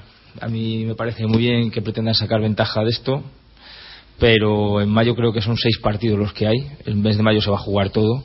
Y meterte otro desplazamiento, aunque sea para media hora, entre semana. Una de, una de las semanas que además no hay partido en mayo, porque es que va a estar miércoles domingo, va a ser va a aparecer equipo de Champions, ¿no? Y le vas a meter otro partido entre semana más, con un desplazamiento, media horita, que igual te ves, si todos los resultados van bien, esperemos que sí, que tienes que ganar para superar otra vez al Valladolid. Y eso es una presión añadida. Yo creo que el se está metiendo en un lío gordo por querer precisamente sacar ventaja de esto. Yo habría jugado antes. Yo de haber sido ellos habría jugado lo antes posible. Creo que ha habido fechas suficientes que se podía haber hecho y no han querido y espero que se les vuelva en contra, la verdad. Manu, ¿tú cómo lo ves? Pues la verdad es que es curioso, ¿no? Porque al principio cuando el partido se, se suspende, eh, todos nos planteábamos ya ese tema, ¿no? Decíamos, eh, ¿qué ocurrirá cuando se va a jugar? Eh, da, la, da la circunstancia de, o sea, la sensación de, de que hay un poco de dejadez, ¿no? Tú decías al principio en la presentación, eh, esto es segunda división, ¿qué más da? No hay ningún problema, que se juegue cuando quiera. Pero, pero sí como que eh, primero se juega el 1 de mayo, después se permite aplazar una semana más. Eso, es- eso ha sido lo que ha molestado en el Real Valladolid. Sí. Que por, qué, ¿Por qué se aplaza una semana más el partido? yo- Porque esto nadie lo dice. ¿Por qué primero el 1 y luego el 8? Yo creo que el 1 de mayo es una fecha que primero eh, venía dada por la tele, ¿no? Eh, había comunica era la, la tele la que comunicaba que, que ese partido se iba a dar, eh, se iba a retransmitir, no sé si recuerdo si era por la televisión murciana o por... Sí, 7RM, que creo que es la autonómica Murcia. Exactamente. Eh, y entonces decían que era el 1 de mayo, eh, a puerta cerrada. Es cierto que la- el comité de competición permite eh, y da la opción de durante cuatro días que los dos clubes negocien. Y claro, los dos clubes les viene muy bien eh, que se juegue cuanto más tarde posible. Y me explico, si, si mm, el Celta necesita los puntos, igual el Cartagena ya está descendido. No sé si, a ver si lo entendí, si me he explicado bien. El Cartagena puede llegar descendido a esa fecha, puede llegar casi sin opciones. Eh, al revés, el Celta puede llegar con, con, un, con un buen colchón de puntos. Yo ahí lo No, que- ahora mismo no, evidentemente. Yo es lo que no entiendo. Yo es lo que no entiendo, porque el Cartagena realmente no tiene interés en jugar mucho antes teniendo vida. Es decir, jugarse esa media hora como sabemos que si conseguimos los tres puntos todavía podemos tener un poco de chance de aquí a final de temporada. Porque el, el- el Cartagena también entiende que si el Celta, las dos opciones, ¿no? Que el Celta igual ya, no, ya esté con menos opciones de llegar al ascenso directo o viceversa y pueda tener más, más beneficio. Creo que al final es un poco, eh, lo decía ayer Carlos Suárez, esta semana lo ha dicho Carlos Suárez, eh, Alberto Marcos lo ha dicho hoy el entrenador, es adulterar la competición en ese sentido, ¿no? En el que permites que esos dos equipos sepan, eh, tengan ya una- un- unos cuantos partidos más por delante. También es cierto que puede ser que el Valladolid, si tal y como está ahora mismo y en, en la racha que está, sigue más o menos este, este mismo estilo, o sea, el Valladolid hacia arriba y el Celta hacia abajo, puede ser que llegue el Celta con 4, 5, 6 o 7 puntos por debajo y ya no tenga casi opciones, no sé. Es un poco cuanto menos queda raro, no, no, no, no es normal, ya no solo en Valladolid, sino a, a todos los niveles de otros equipos, ¿no? Porque no solo afecta al Valladolid, nosotros estamos hablando aquí porque somos, es al equipo que nos está afectando, pero es que está afectando a muchos más equipos, eh, sin ir más lejos, el Hércules este fin de semana O va a jugar de abajo, contra- a los de descenso. por ejemplo, y el Hércules mismamente, va a el Hércules puede llegar, eh, estar un punto arriba, un punto abajo, y ese partido le puede dar la, la tercera plaza, por ejemplo. Yo para mí se tenía que jugar el partido dentro de siete días. O sea, además el Celta va a Alicante. Este eh, fin de por semana por fechas claro. se podría. Eh, no sé, me parece que era la fecha ideal a todos los niveles. Es curioso que el, el día, al día siguiente de- del aplazamiento del partido, eh, si echáis un vistazo a todos los periódicos, evidentemente, eh, pues bueno, aquel día me saltó la curiosidad, ¿no? He hecho un vistazo a todos los periódicos de Vigo y en todo se daba, se entendía que se iba a jugar eh, justo la- a dos días después del partido en, en Alicante, por eso mismo.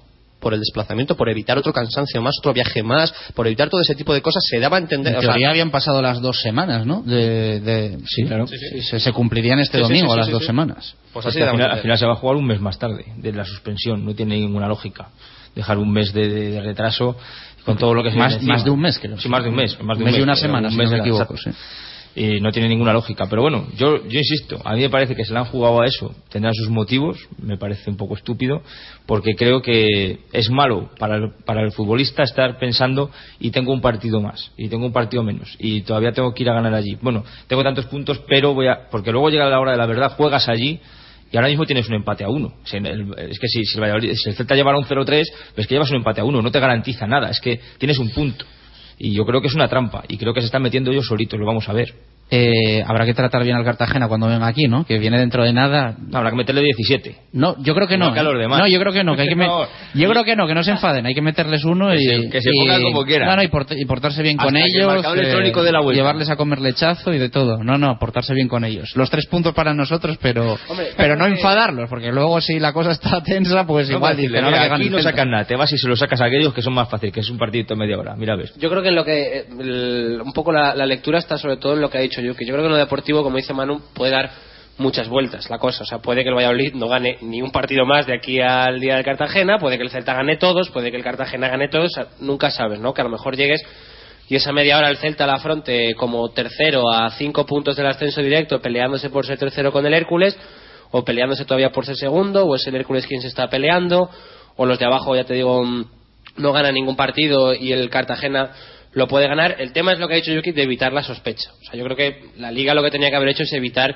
eso, ¿no? Que se pueda eh, especular con esa media hora de, venga, quien lo más necesite o nosotros allá no, no lo necesitamos, vosotros sí, porque si está claro que mm, este tipo de cosas, cuando un equipo no se juega nada y otro sí, salvo nosotros el año del descenso, pues lo normal es que gane el, el equipo que se está jugando, jugando algo, ¿no? Entonces, yo creo que por evitar un poco la especulación de lo que puede pasar con esa media hora, también lo decía ayer Marcos, ¿no? El hecho de que ellos querían estar, queremos estar en el partido, o sea, queremos ver mm, lo que pasa. Tampoco sé si en un momento dado se puede hacer una reclamación o cualquier tipo de cosa, pero ya se ha abierto la trampa a eso, a especular con esa media hora, especular con esos puntos, encima de un resultado, como decía ahora Antonio, que, es que va 1-1, que es que no va no es que el partido esté decidido y además es un partido que mm, para mí es clave que todo el mundo que, que estaba viendo el partido, yo reconozco que no lo estaba viendo, te decía que el Celta tenía muy muy complicado ganar aquel partido, que lo más normal de, allí al 90 es que se hubiese llevado la victoria del Cartagena que hubiese quedado así. De todas formas, el equipo nos está dando más que motivos para pensar que, que ese resultado puede llegar a ser incluso indiferente, ¿no? Porque el Pucela está fantástico, cuatro victorias consecutivas, 16 de los últimos 18 puntos en juego. Eh, son números, mm, se hace mes y medio hablábamos de crisis entre comillas, posiblemente ahora sea el mejor momento de la temporada para el Real Valladolid y llega cuando tiene que llegar. Y es que te digo la verdad, a el Cartagena Celta me importa más poco. Simplemente me importa por ver cómo queda la clasificación real, porque estar dos por arriba, pero sabes que tiene un partido menos, me fastidia. Es algo que me molesta como espectador. No Yo, más por precaución, ¿eh? lo reconozco, que creo que nunca se sabe qué puede pasar. Pero es que me da igual lo que vaya a hacer el Celta en Cartagena. Me da absolutamente igual. Yo he visto el otro día al Valladolid, le he visto las últimas jornadas, con una manera de jugar, una manera de entender el fútbol. De, de- Estuvimos en otra tertulia el otro día hablando también con Alberto Bueno y con Óscar. eh, la manera en la que hablaban, cómo analizaban a los rivales, cómo analizaban su propio juego, cómo ellos mismos hablaban de la posibilidad de jugar a Alberto Bueno por la izquierda y te decían, si yo voy por la izquierda, Óscar tiene que hacer no sé qué va, Álvaro Rubio si no está tiene que Nafti, no sé cuántos. Lo tenían todo en la cabeza, tiene los partidos en la cabeza. Les veo tan metidos que ahora mismo me da igual lo que haga el Celta. Y el Celta está ahora mismo con una tensión tremenda porque tiene el recuerdo del año pasado. El año pasado les está pesando mucho, ahí están empezando a decir ya que Paco Herrera los tiene fundidos, que él físicamente no están bien, que hay cuesta abajo, que otra vez como el año pasado, etcétera, etcétera. Ese miedo pesa mucho y si tú ganas el viernes en Villarreal y te pones a 5, bueno, yo no quiero ser un jugador de Celta jugando contra el Hércules al día siguiente. Es que puede ser tremendo. Bueno, yo reconozco que, que me gusta ver jugar al Valladolid, que eso es lo más importante. Yo creo que alguna vez lo hemos dicho, ¿no? Los aficionados de Zorrilla, eh, cuando salen del campo, salen contentos. Y eso es básico. A mí me parece básico. Y eso, y eso es que el equipo lo está haciendo bien. Y decía ahora Antonio que, que saben perfectamente cómo juegan. Es que yo creo que tienen aprendida ya la lección. Incluso yo, yo voy un poco más allá. Yo creo que eh, están tan seguros de que les vas a, de que tarde o temprano les van a salir las cosas durante el, durante el partido que no tienen no tienen agobios. Si es cierto que ha habido algún partido pues lo que sea el del Celta o el del Alcorcón o algún partido últimamente en el último año vamos me refiero ya en, en 2012 que, que, como que había un poquito de tensión no un poquito de, de como de ansiedad, la palabra es ansiedad, pero en las últimas jornadas yo no sé si ha sido la tranquilidad, verse, ver que se estaban saliendo las cosas, ver que encima el Celta estaba empezando a pinchar, porque tú es importante que a ti te salgan las cosas, pero que también te echen un cable los que estaban por encima, ¿no? Que uno de los dos pinchase. Al equipo se le ve muy seguro, y yo hoy en la rueda de prensa de Yugi me ha transmitido esa seguridad, ¿no? Él, él tiene un discurso muy bien aprendido, yo creo que desde el principio de la temporada no ha variado el discurso Yugi en ningún momento, ni cuando hemos sido primeros que fuimos primeros, ni cuando hemos sido segundos, ni cuando hemos estado quintos.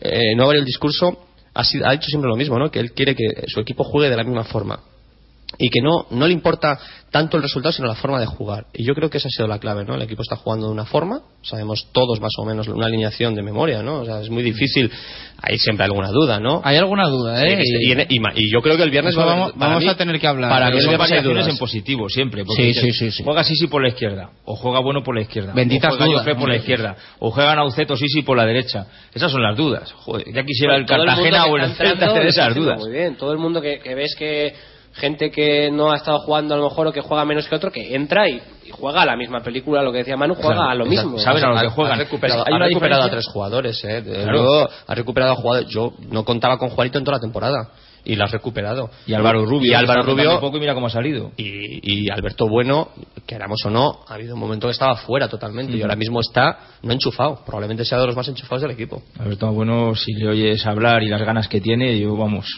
es titular solo por, por la convicción y la fe que tiene ahora mismo. Yo creo que el equipo tiene muchísimas alternativas y eso es lo que marca la diferencia con respecto a otros. Y salvo el Deportivo de La Coruña, yo no veo a otro equipo con tantas alternativas. Y pongo el ejemplo de la Almería, que tiene a Ulloa 24 goles, 29, 57 goles, puede marcar los que quiera. Si Ulloa no marca, ahí no marca nadie. ¿Qué ha pasado con el Almería? Que acabó saliéndose acabó saliéndose porque una lesión, una tarjeta, una sanción, eh, una mala racha de No, no, sin marcar y el otro fuera. En cambio tú no has tenido a guerra, salió bueno. No tienes a, a Sisi, sale bueno. No tienes a Naucé, sale Sisi. Si no, sale Joffre. Si no, salió hasta Marquitos. Y quitando los tres partidos en los que curiosamente no estaba Oscar, que fueron cuando se lesionó en Córdoba, y luego Girona y Murcia, que son el pequeño bache que ha tenido el equipo, eh, no ha habido bache. Este equipo no ha tenido bache salvo esos tres partidos. En juego no lo ha tenido. Ha ido progresando de menos a más durante la temporada y ahora mismo llega, para mí, en su mejor momento. De todas formas, hablabas un poco de no tener esa dependencia de Ulloa eh, como la puede tener el Almería, incluso de, de No Goitom, que para ellos está siendo importante. Y el otro día pues estuvieron atascados sin los dos jugadores, que eran ausencia los dos jugadores para, para Esteban Vigo. Pero ¿para ti el Real Valladolid tiene dependencia de Óscar o ha sido casualidad eh, su ausencia en esos partidos? No es que, vamos a ver, tiene que ver. Tiene que ver porque, claro, en esos tres partidos que falta, pues, pues el equipo además se encuentra jugando con el Córdoba, que para mí es el equipo más peligroso aún en un playoff. Eh, se encuentra jugando con el Murcia afuera, que bueno, es de esas torrijas que te entran, y el Girona, pues que se cerró mucho y ganamos 1-0, pero ganamos. Y yo creo que puede haber un poco de todo, un poco de coincidencia y un poco de que Oscar ahora mismo es un jugador fundamental. Pero realmente eh, ahora mismo hay alternativas suficientes. Es decir, si ahora Oscar no estuviera por cualquier cosa, por una sanción, etcétera, creo que ahora mismo Bueno, como tú decías antes, sí que, sí que está enchufado de verdad. Y creo que Bueno sí podría suplirle y sabría cómo hacerlo además. Entonces ahora no me preocuparía tanto. Coincidió que en ese momento hubo dos o tres partidos que el equipo flojeó un poco, que encima no estaba el hombre que puedes atascártelo y, y salieron resultados un poco peores. Pero creo que hicieron bien en no ponerse nerviosos. El equipo siguió jugando igual y a día de hoy pues eh, tenemos los resultados.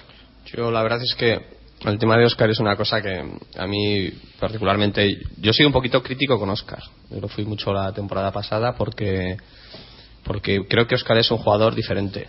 Tiene una calidad. eh, ahora mismo estamos hablando de un equipo que pueda ascender a primera. Yo creo que Oscar es un jugador que cabe perfectamente en primera. Yo no sé si, yo no voy a decir que no haya el resto, que el resto de jugadores no haya posibilidades, pero Oscar cabe perfectamente en primera. El otro día un Si amigo él- mío si me, él quiere. me llegó a decir que Oscar estaba para jugar en un equipo de muy arriba en primera Pero, división. e insisto, si él en el Levante juega seguro. Por decirte el primero que se me ha ocurrido. Vamos. Yo digo si él quiere. Eh, lo, que, lo que me explico es que ahora mismo él quiere jugar al fútbol. Porque ahora mismo tú le ves, el tío quiere jugar. Y yo no digo que Oscar no quiera jugar en otras ocasiones, pero es que ahora le ves que quiere jugar y eso es importantísimo. Yo recuerdo ayer, no sé, el entrenamiento de ayer, eh, hubo tres o cuatro acciones en las cuales incluso eh, con velocidad. O sea, Oscar no es un. No vamos a decir que, que es. Pero es que pasaba todos con velocidad y juego y No, toque. esto- Está ahora mismo. Creo que lo comentamos ¿no? Des- después del partido del, del Numancia, en el, si el balón largo que le marca, que, que le tiran en el último gol del Valladolid, que luego se lo da a Guerra, es un balón que va eh, larguísimo despeje, y que hecho. todo el mundo se queda quieto Y él llega. se pega una carrera para llegar al balón que Él ahora mismo decimos, quiere- él ahora- ¿qué- ¿qué hace Oscar? Si esto, este no es Oscar. Y llega perfectamente. Además que se encuentra físicamente muy bien, pero sobre todo lo que dice Manu, es un jugador que depende mucho de la cabeza. De que él se vea protagonista, que se sienta importante. El año pasado, pues el ínclito Antonio Gómez no le hizo ni puñetero caso según llegó y nos lo estropeó pa- para media temporada larga, porque luego le costó mucho coger el punto de forma. Pero este año ha empezado bien, Yuki le ha dado galones y él ha respondido. Y ha respondido ahora mismo, está en un, está en un nivel, no sé. Para Yo mí creo que para mejor, mí es para mí el clave, mejor de ¿eh? su carrera. Para ¿eh? mí es clave, ¿eh? lo digo de verdad, es clave. Y a mí es un jugador que sí es cierto que Alberto Bueno le puede suplir perfectamente, pero Oscar da algo, eh, da algo diferente, en todos los sentidos. Tú le ves coger la pelota en cualquier sitio del campo y sabes que va a hacer algo.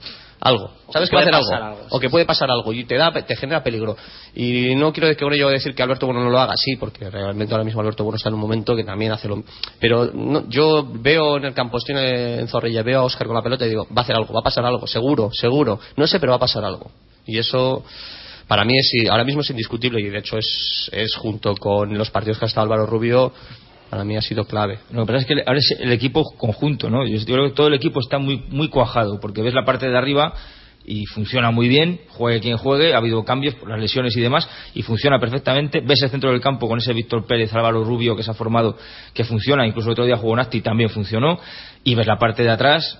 Y vamos, estamos jugando con un lateral izquierdo por la derecha, con un centrocampista reconvertido a central. Y nos hemos olvidado de eso, eso es muy importante. ¿no? Habernos olvidado también de eso. Por supuesto que nos hemos olvidado, pero es que todo el equipo juega en un sentido, y juega en ataque y juega en defensa. Y cuando juegan en ataque, Peña sabe que puede subir, Valenciaga sabe que tiene que hacer tal cosa, cuando juegan en defensa todos defienden y se nota en que somos el equipo menos goleado.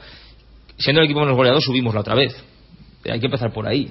Aparte- Pues yo creo No, que eso es mérito muchísimo de, de Jukic, sobre lo de. Oscar y, y todo, ¿no? Pero sí que ha habido muchas veces que con otros entrenadores, pues jugadores, como yo digo muchas veces, como Alberto Bueno, incluso como Oscar, que son de los que necesitan mimos, son de los que necesitan eh, confianza, como dices tú, galones, tú vas a ser el media punta, tú vas a jugar aquí, tú vas a jugar los 10 primeros partidos de liga, vas a jugar tú.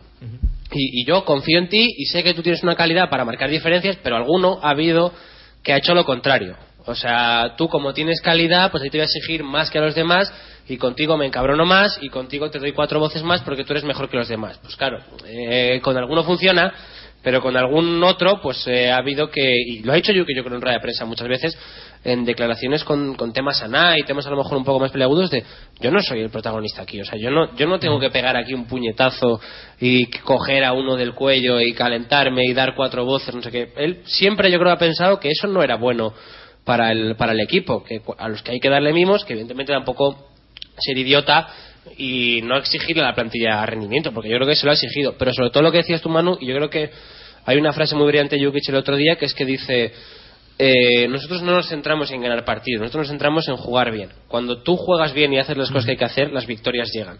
Y Bueno, hay lo que- otros... Lo que, pasa es que esto es segunda, ¿eh? Hemos, eh, no se nos olvide que en segunda con una falta lateral ganas un partido. sí, pero También. además, o sea, es el, el binomio de haber eh, dado muchísimo carácter al equipo de intensidad, de eh, vamos a hacer las cosas bien y las victorias van a llegar, pero una de esas cosas bien también es intensidad y meter la pierna y en el choque ir al choque.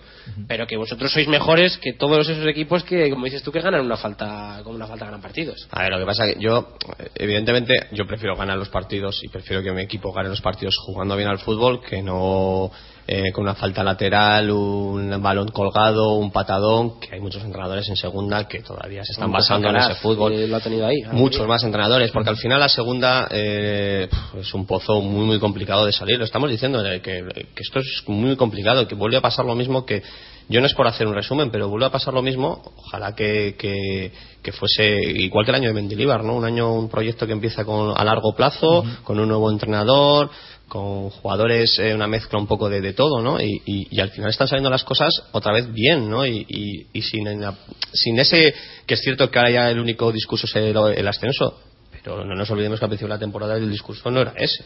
El discurso no pasaba por el ascenso y ahora mismo sí es el ascenso, por, muchas, por muchas otras motivaciones que vienen detrás, económicas, etcétera.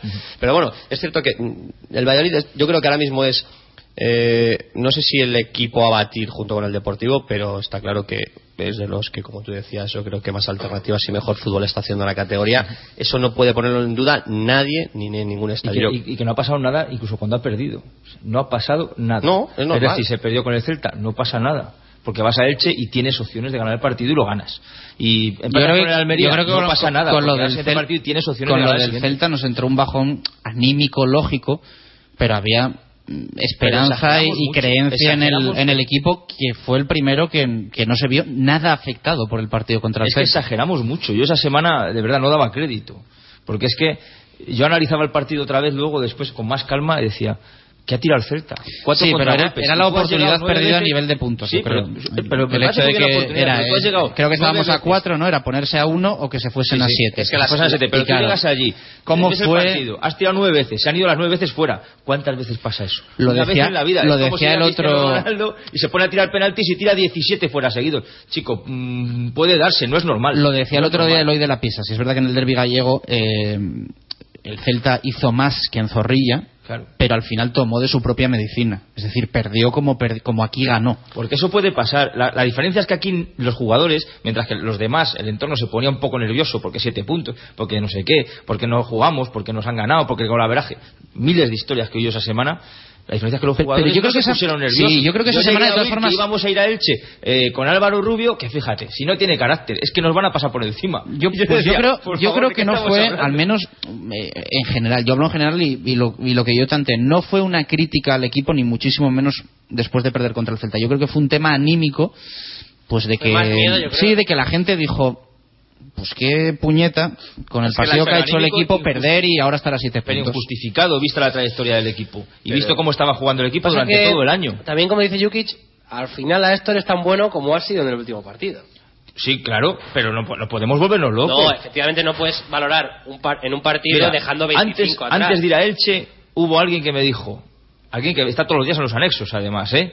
que me dijo, bueno, vamos a Elche sin, sin, sin, sin vamos con Álvaro Rubio. Bueno, nos van a pasar por encima porque Álvaro Rubio no le pone carácter al equipo, porque nos...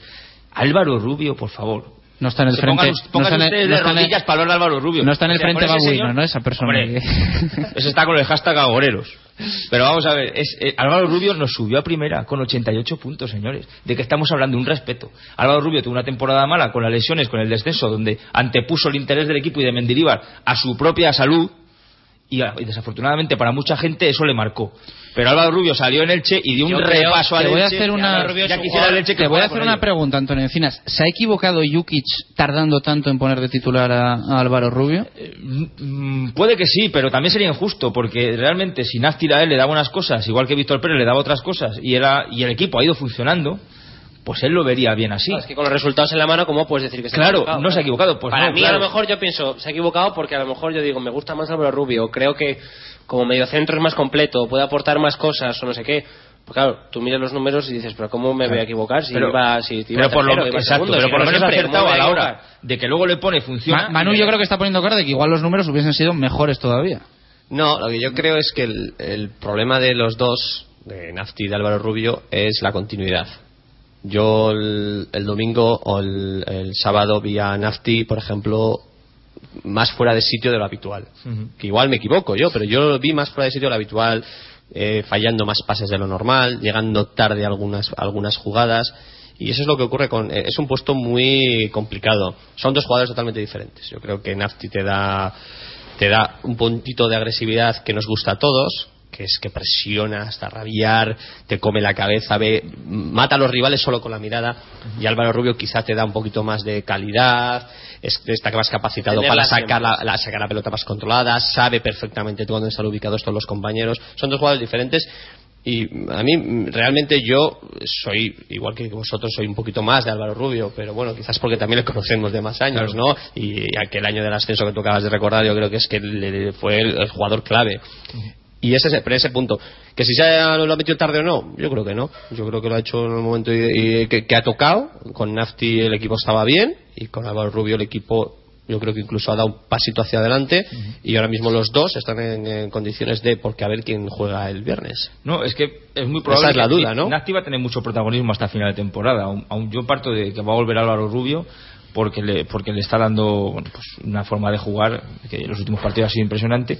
Pero Nati te va a venir muy bien. Va a, haber, partidos fuera de casa que vas a necesitar meter a Nati. Y sin embargo va a haber partidos en casa que se te van a cerrar los rivales que yo creo que ahí Álvaro Rubio te hace más servicio. Es muchas veces lo que decimos de, de- del Barcelona cuando sale defensa de tres. Es que me atacan con uno con uno. Es que pongo tres defensas y todavía me, sobra, me sobran dos para, cubrir a ese uno. ¿Sabes? Pues Álvaro Rubio en casa te va a pasar un poco eso. Es decir, no necesitas tanta fuerza porque tú vas a llevar la iniciativa y a lo mejor Álvaro Rubio es clave en esos momentos. Sin embargo, fuera puede que te venga bien un poquito de Nasti para, para atizar. Bueno, 2 y 47 de la tarde, vamos a hacer la última pausa de directo Marca Valladolid y afrontamos ya los últimos 10 minutos de programa. Eh, les quiero preguntar todavía a Antonio, a Quintana y a Manu por el Villarreal B y por la figura de Julio Velázquez y también por las entradas que estamos teniendo, la afluencia en los últimos partidos en el nuevo estadio José Zorrilla, que me imagino que va a crecer en las últimas jornadas y es lo que queremos y, y deseamos todos. Pausa y regresamos. Radio Marca Valladolid, 101.5 FM. Los desayunos más completos en el rastro de Matito. Las tapas más sabrosas en el rastro de Matito. Las copas mejor preparadas en el rastro de Matito. En cualquier momento del día. Y para disfrutar del mejor fútbol, siempre el rastro de Matito. En Pío del Río Ortega 12 junto al Museo Cabarrón. Por la D, inmejorable forma de empezar el día que te ofrecen en el Farigola. Desayunos. Por la T, lo que más te gusta para hacer un alto en tu jornada y son insuperables en el Farigola. Tapas. Por la C, combinado que te preparan en el Farigola y disfrutas con la mejor compañía. Copas. Por la F, No me des ninguna pista que esta me la sé. Farigola. Dos décadas en Valladolid con los mejores desayunos, tapas y copas. En la avenida Ramón Pradera, número 10. Si hay algo imprescindible en Valladolid es descubrir la Viña de Pachi, un restaurante único, tradicional y creativo, donde la gastronomía se disfruta en cada plato. Las cocochas, el rape, el besugo al horno y un sinfín de pescados frescos y de temporada forman parte de una carta con personalidad a la que sumar un servicio y una atención que diferencia a la Viña. Un lugar inigualable para celebrar comidas y cenas de empresa o cualquier evento especial. La Viña de Pachi, en la calle Rastrojo número 9 de Valladolid. Reserva de mesas en el 983 34 10 18. Descuento hasta 8.000 euros. Descuento hasta 8.000 euros. Descuento hasta 8.000 euros. Ahora en Mubesa su vehículo industrial o monovolumen con hasta 8.000 euros de descuento. Solo 8 unidades. Mubesa, único concesionario Mercedes-Benz en Valladolid. Avenida de Burgos 57. Ahora también estamos en el Polígono San Cristóbal, calle Nitrógeno número 1. Yo nunca fui pequeño. Con 10 años sacaba tres cabezas a los de mi clase. Todos me señalaban con el dedo porque me veían diferente. No podía ni heredar la ropa de mi hermano. Me sentía como si fuera de otro planeta. Pero, por suerte, descubrí el balón naranja. Planeta Basket. Toda la actualidad del baloncesto todos los miércoles de 3 a 4 en Radio Marca. La radio que hace afición. Directo Marca Valladolid desde la sidrería Lur. Diez minutos para llegar a las tres en punto de la tarde. Sigue conmigo Gonzalo Quintana, Antonio Encinas y Manu Belver. Estábamos hablando fuera de micro de la figura de Julio Velázquez, el entrenador ahora del Villarreal B, ex del Promesas de ese partido en el nuevo estadio José Zorrilla en el playoff para ascender frente al Llanes, que en su día, pues bueno, fue un poco una debacle en- dentro del filial. Un jugador que, bueno, estábamos comentando, Manu, eh, demasiado joven, muy joven, pero que está haciendo unos números espectaculares con el Villarreal B. Un entrenador. y que me imagino que eh, jugador, ha dicho un jugador es, un, un entrenador sí. Eh, y que me imagino que, que también él busca un poco reivindicarse no por, por la etapa que tuvo en Valladolid que en el entorno del club fue bastante, bastante criticado. Y tampoco dejó excesivas amistades. Sí, mira, yo estoy he estado hablando esta semana con él eh, y la verdad es que él, él lo ha dicho claramente. Él desea que el Valladolid ascienda. Lo tiene clarísimo. Él es de Valladolid, se siente vallisoletano. Es cierto que no nació en Valladolid, nació en Salamanca, pero bueno, a los pocos días estaba viviendo en Valladolid. Él se siente de aquí, su familia es de aquí. Él evidentemente también añade que es un profesional y que el viernes va a salir a ganar con su equipo, pero sí, eh, es, es si creo, y mal no, me, no se me equivocan las cifras, el, el entrenador más joven de Segunda División A, tiene 30 años y está entrenando en Segunda A. Es cierto que está haciendo una bastante buena temporada, cogió el equipo en enero, a- creo que son 6 victorias, 5 empates y 5 derrotas, algo por el estilo más o menos, y haciendo bastantes buenos números y buen juego. Quizá el problema que tiene él es esa juventud, ¿no? Esa juventud que le hace ser un poco eh, fuera del campo, quizá un poco no sé si sea difícil de tratar o duro de tratar, no no, sé exactamente la palabra pero pero bueno no deja de ser un entrenador que está creciendo él mismo lo dice que todavía está creciendo no Ha- pasó por Valladolid por todas casi todas las categorías inferiores creo en juveniles división de honor llegó al promesas yo creo que en el promesas no tuvo no sé si el entorno no estuvo No, le marcan lo del Llanes. Pero es un partido. yo creo que ya venía de atrás todo, ¿no? Ya él, él quizá tenía un discurso muy, muy fuerte, ¿no? Muy demasiado claro con sus objetivos, ¿no? No le voy a comparar el discurso con Antonio Gómez, pero en algunas veces ese, ese, ese discurso era muy similar. Dos entrenadores muy jóvenes que llegan, no sé si pronto a donde tiene, arriba, ¿no? Pero y, al- y al final les, les marca un poquito, ¿no? El, el- el viernes va a ser un partido importante para él, ¿no? Se mide a su equipo, él lo dice, ¿eh? no tiene ningún, no le duele en prendas decir lo que es su equipo y estoy seguro que lo querrá hacer bien y, y él, yo os reconozco y lo dijo, lo dijo clarísimamente que del club no tiene ningún tipo de queja. A mí, a mí me, pare- me ha parecido siempre, a mí me parece muy, muy buen entrenador y por las referencias que tiene todo el mundo de él y por lo que hablas con jugadores a los que ha entrenado y demás, te hablan muy, muy bien de él. Yo creo que es uno de estos eh, enfermos, en el buen sentido de la palabra, del, del fútbol, un apasionado de la táctica, del, del trabajo y, como dice Manu, incluso yo creo que a lo mejor eh, demasiado metódico, ¿no? Yo creo que él en algunos momentos creo que también ha sentido pues a lo mejor eso, ¿no? Que, tenía una oportunidad muy grande y yo creo que aquí en el Promesas pues recuerdo además en el primer partido que, de- que no estaba Onésimo eh, cuando Onésimo ya era entrenador del primer equipo eh, era Julio Velázquez entrenador del filial y ganaron 10-0 al venta de baños y, me acuerdo que todo el mundo alucinado ¿no? pero bueno yo creo que aquí tuvo una mala experiencia también eh, teniendo en cuenta de, con quién venía eh, de la mano y, luego a raíz de ahí pues bueno creo que la eliminatoria que ya con el Llanes pues él se equivocó incluso en alineaciones y demás y lo que decía Manu de la comparación con Antonio Gómez evidentemente muchas cosas no tiene absolutamente nada que ver para mí es incluso mejor, vamos, mejor entrenador Julio Velázquez pero sí que es verdad que esa mm, un poco no sé cómo, cómo explicarlo yo tampoco pero a lo mejor un poco déspota incluso en, algunas veces de tener muy metódico, muy marcado, mucha confianza, confianza ciega en, en su trabajo y a raíz de ahí pues eh, un poco más eh, complicado en el, en el trato, pero ya te digo, para mí un entrenador muy muy bien, que a lo mejor le han venido las cosas un poco más pronto de lo, de lo habitual, se ha encontrado al fin y al cabo con dos promociones internas en, en dos clubes importantes, en dos clubes de, de primera división y a raíz de ahí pues ha tenido que, que acelerar y un poco que, que gigantar pasos, pero me parece que, que en su trabajo es un, un pedazo de entrenador. Antonio. Pues yo creo que era un entrenador, es un entrenador en proceso de formación, igual que a los equipos a los que ha dirigido, y tiene que cometer errores y aprender de ellos. Si consigue aprender de ellos, pues se evolucionará y probablemente acabe siendo un buen técnico porque le gusta lo que hace y le apasiona. Y si no aprende de ellos, pues se estancará como ha pasado con tantos otros, ¿no? Pero bueno, yo espero que le vayan las cosas bien, no deja de ser de aquí, ¿no? Y, y ojalá le vaya muy bien y que pierda el viernes, eso sí.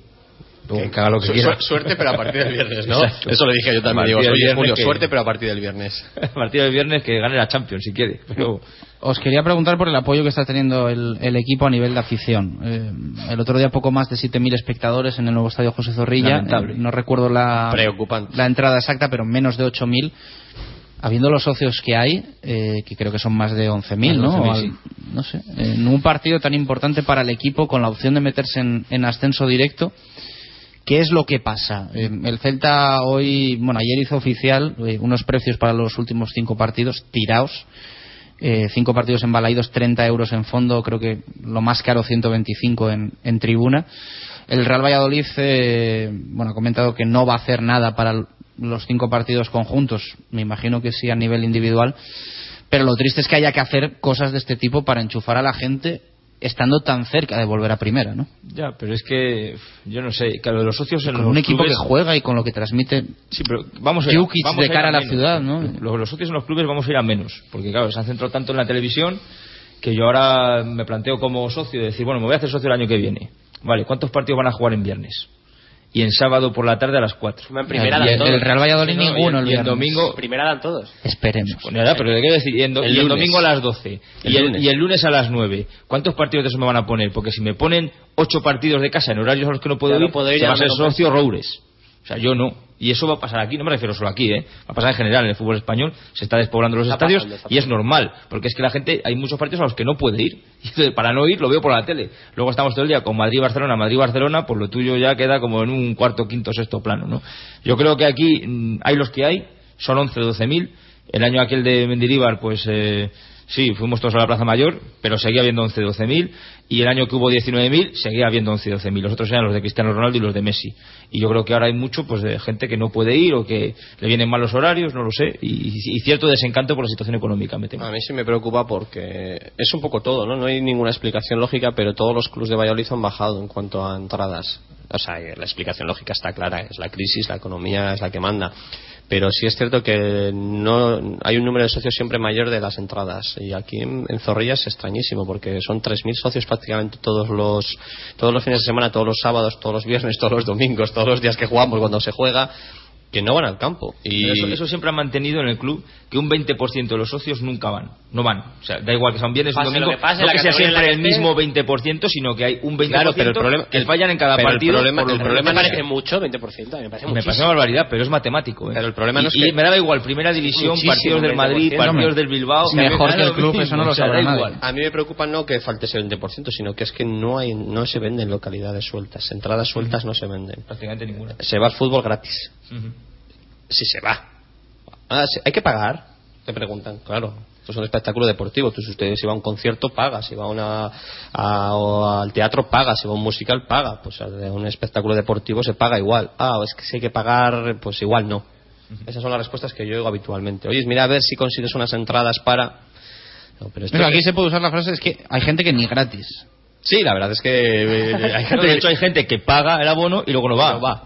O sea, que es más gratis que eso, pero pues dejar el abono a un vecino, a un cuñado, a alguien que por lo menos haga un bulto. La verdad es que no sé lo que ocurrirá. Ojalá extendamos y ojalá se llene la Plaza Mayor y vuelva a ocurrir lo de hace. Bueno, lo de. la- Que pidan el carnet de socio. en la- y en la entonces volvamos a ver, volvamos a subirnos todos en, eh, en el barco, volvamos a ver los puentes llenos de gente, volvamos a ver la playa de las Moreras llenas de gente, volvamos a ver la Plaza No, no. Mayor Va con ser pri- fiesta 25.000 privada. personas. Fiesta privada. Los del rugby en la No, no, puerta, los todos porteros, los dos sí, equipos en la puerta y al que venga a decir, tu cara no me suena, fuera. Porque somos tan pocos que casi casi... y si quieres entrar, pa- y si quieres todos. entrar pagas una entrada como ir a ver al Barça o al Madrid, ¿no? derecho a Eh, copa, 90 euros, 120 euros. Sin derecho a copa.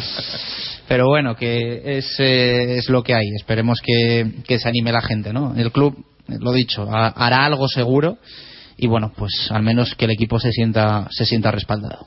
Y si no, pues los que están, ¿no? Que al fin y al cabo Sí. hay que hay que agradecérselo. Yo creo que, eh, aunque no haya una promoción especial, que la va a haber, en los últimos dos, tres partidos veremos el estadio bastante mejor. Bueno, estamos pues- hablando de 15.000 fácilmente en el estadio. Esperemos que así sea. Eh, Manu, Antonio, muchísimas gracias por estar con nosotros un miércoles más en la Alur, que el viernes consigamos tres puntos y que lo veamos todo de forma más eh, positiva. Quintana, eh, mañana no tendremos rueda de prensa, así que analizaremos al, al Villarreal en profundidad. No tenemos rueda de prensa ni tenemos aquí ya al, al equipo, al Real Valladolid, que mañana va a viajar ya hacia Castellón para entrenarse por la tarde en la ciudad deportiva del Villarreal B y preparar el partido del viernes a las 9. Mañana más directo marca. Gracias por estar ahí. Un abrazo. Adiós.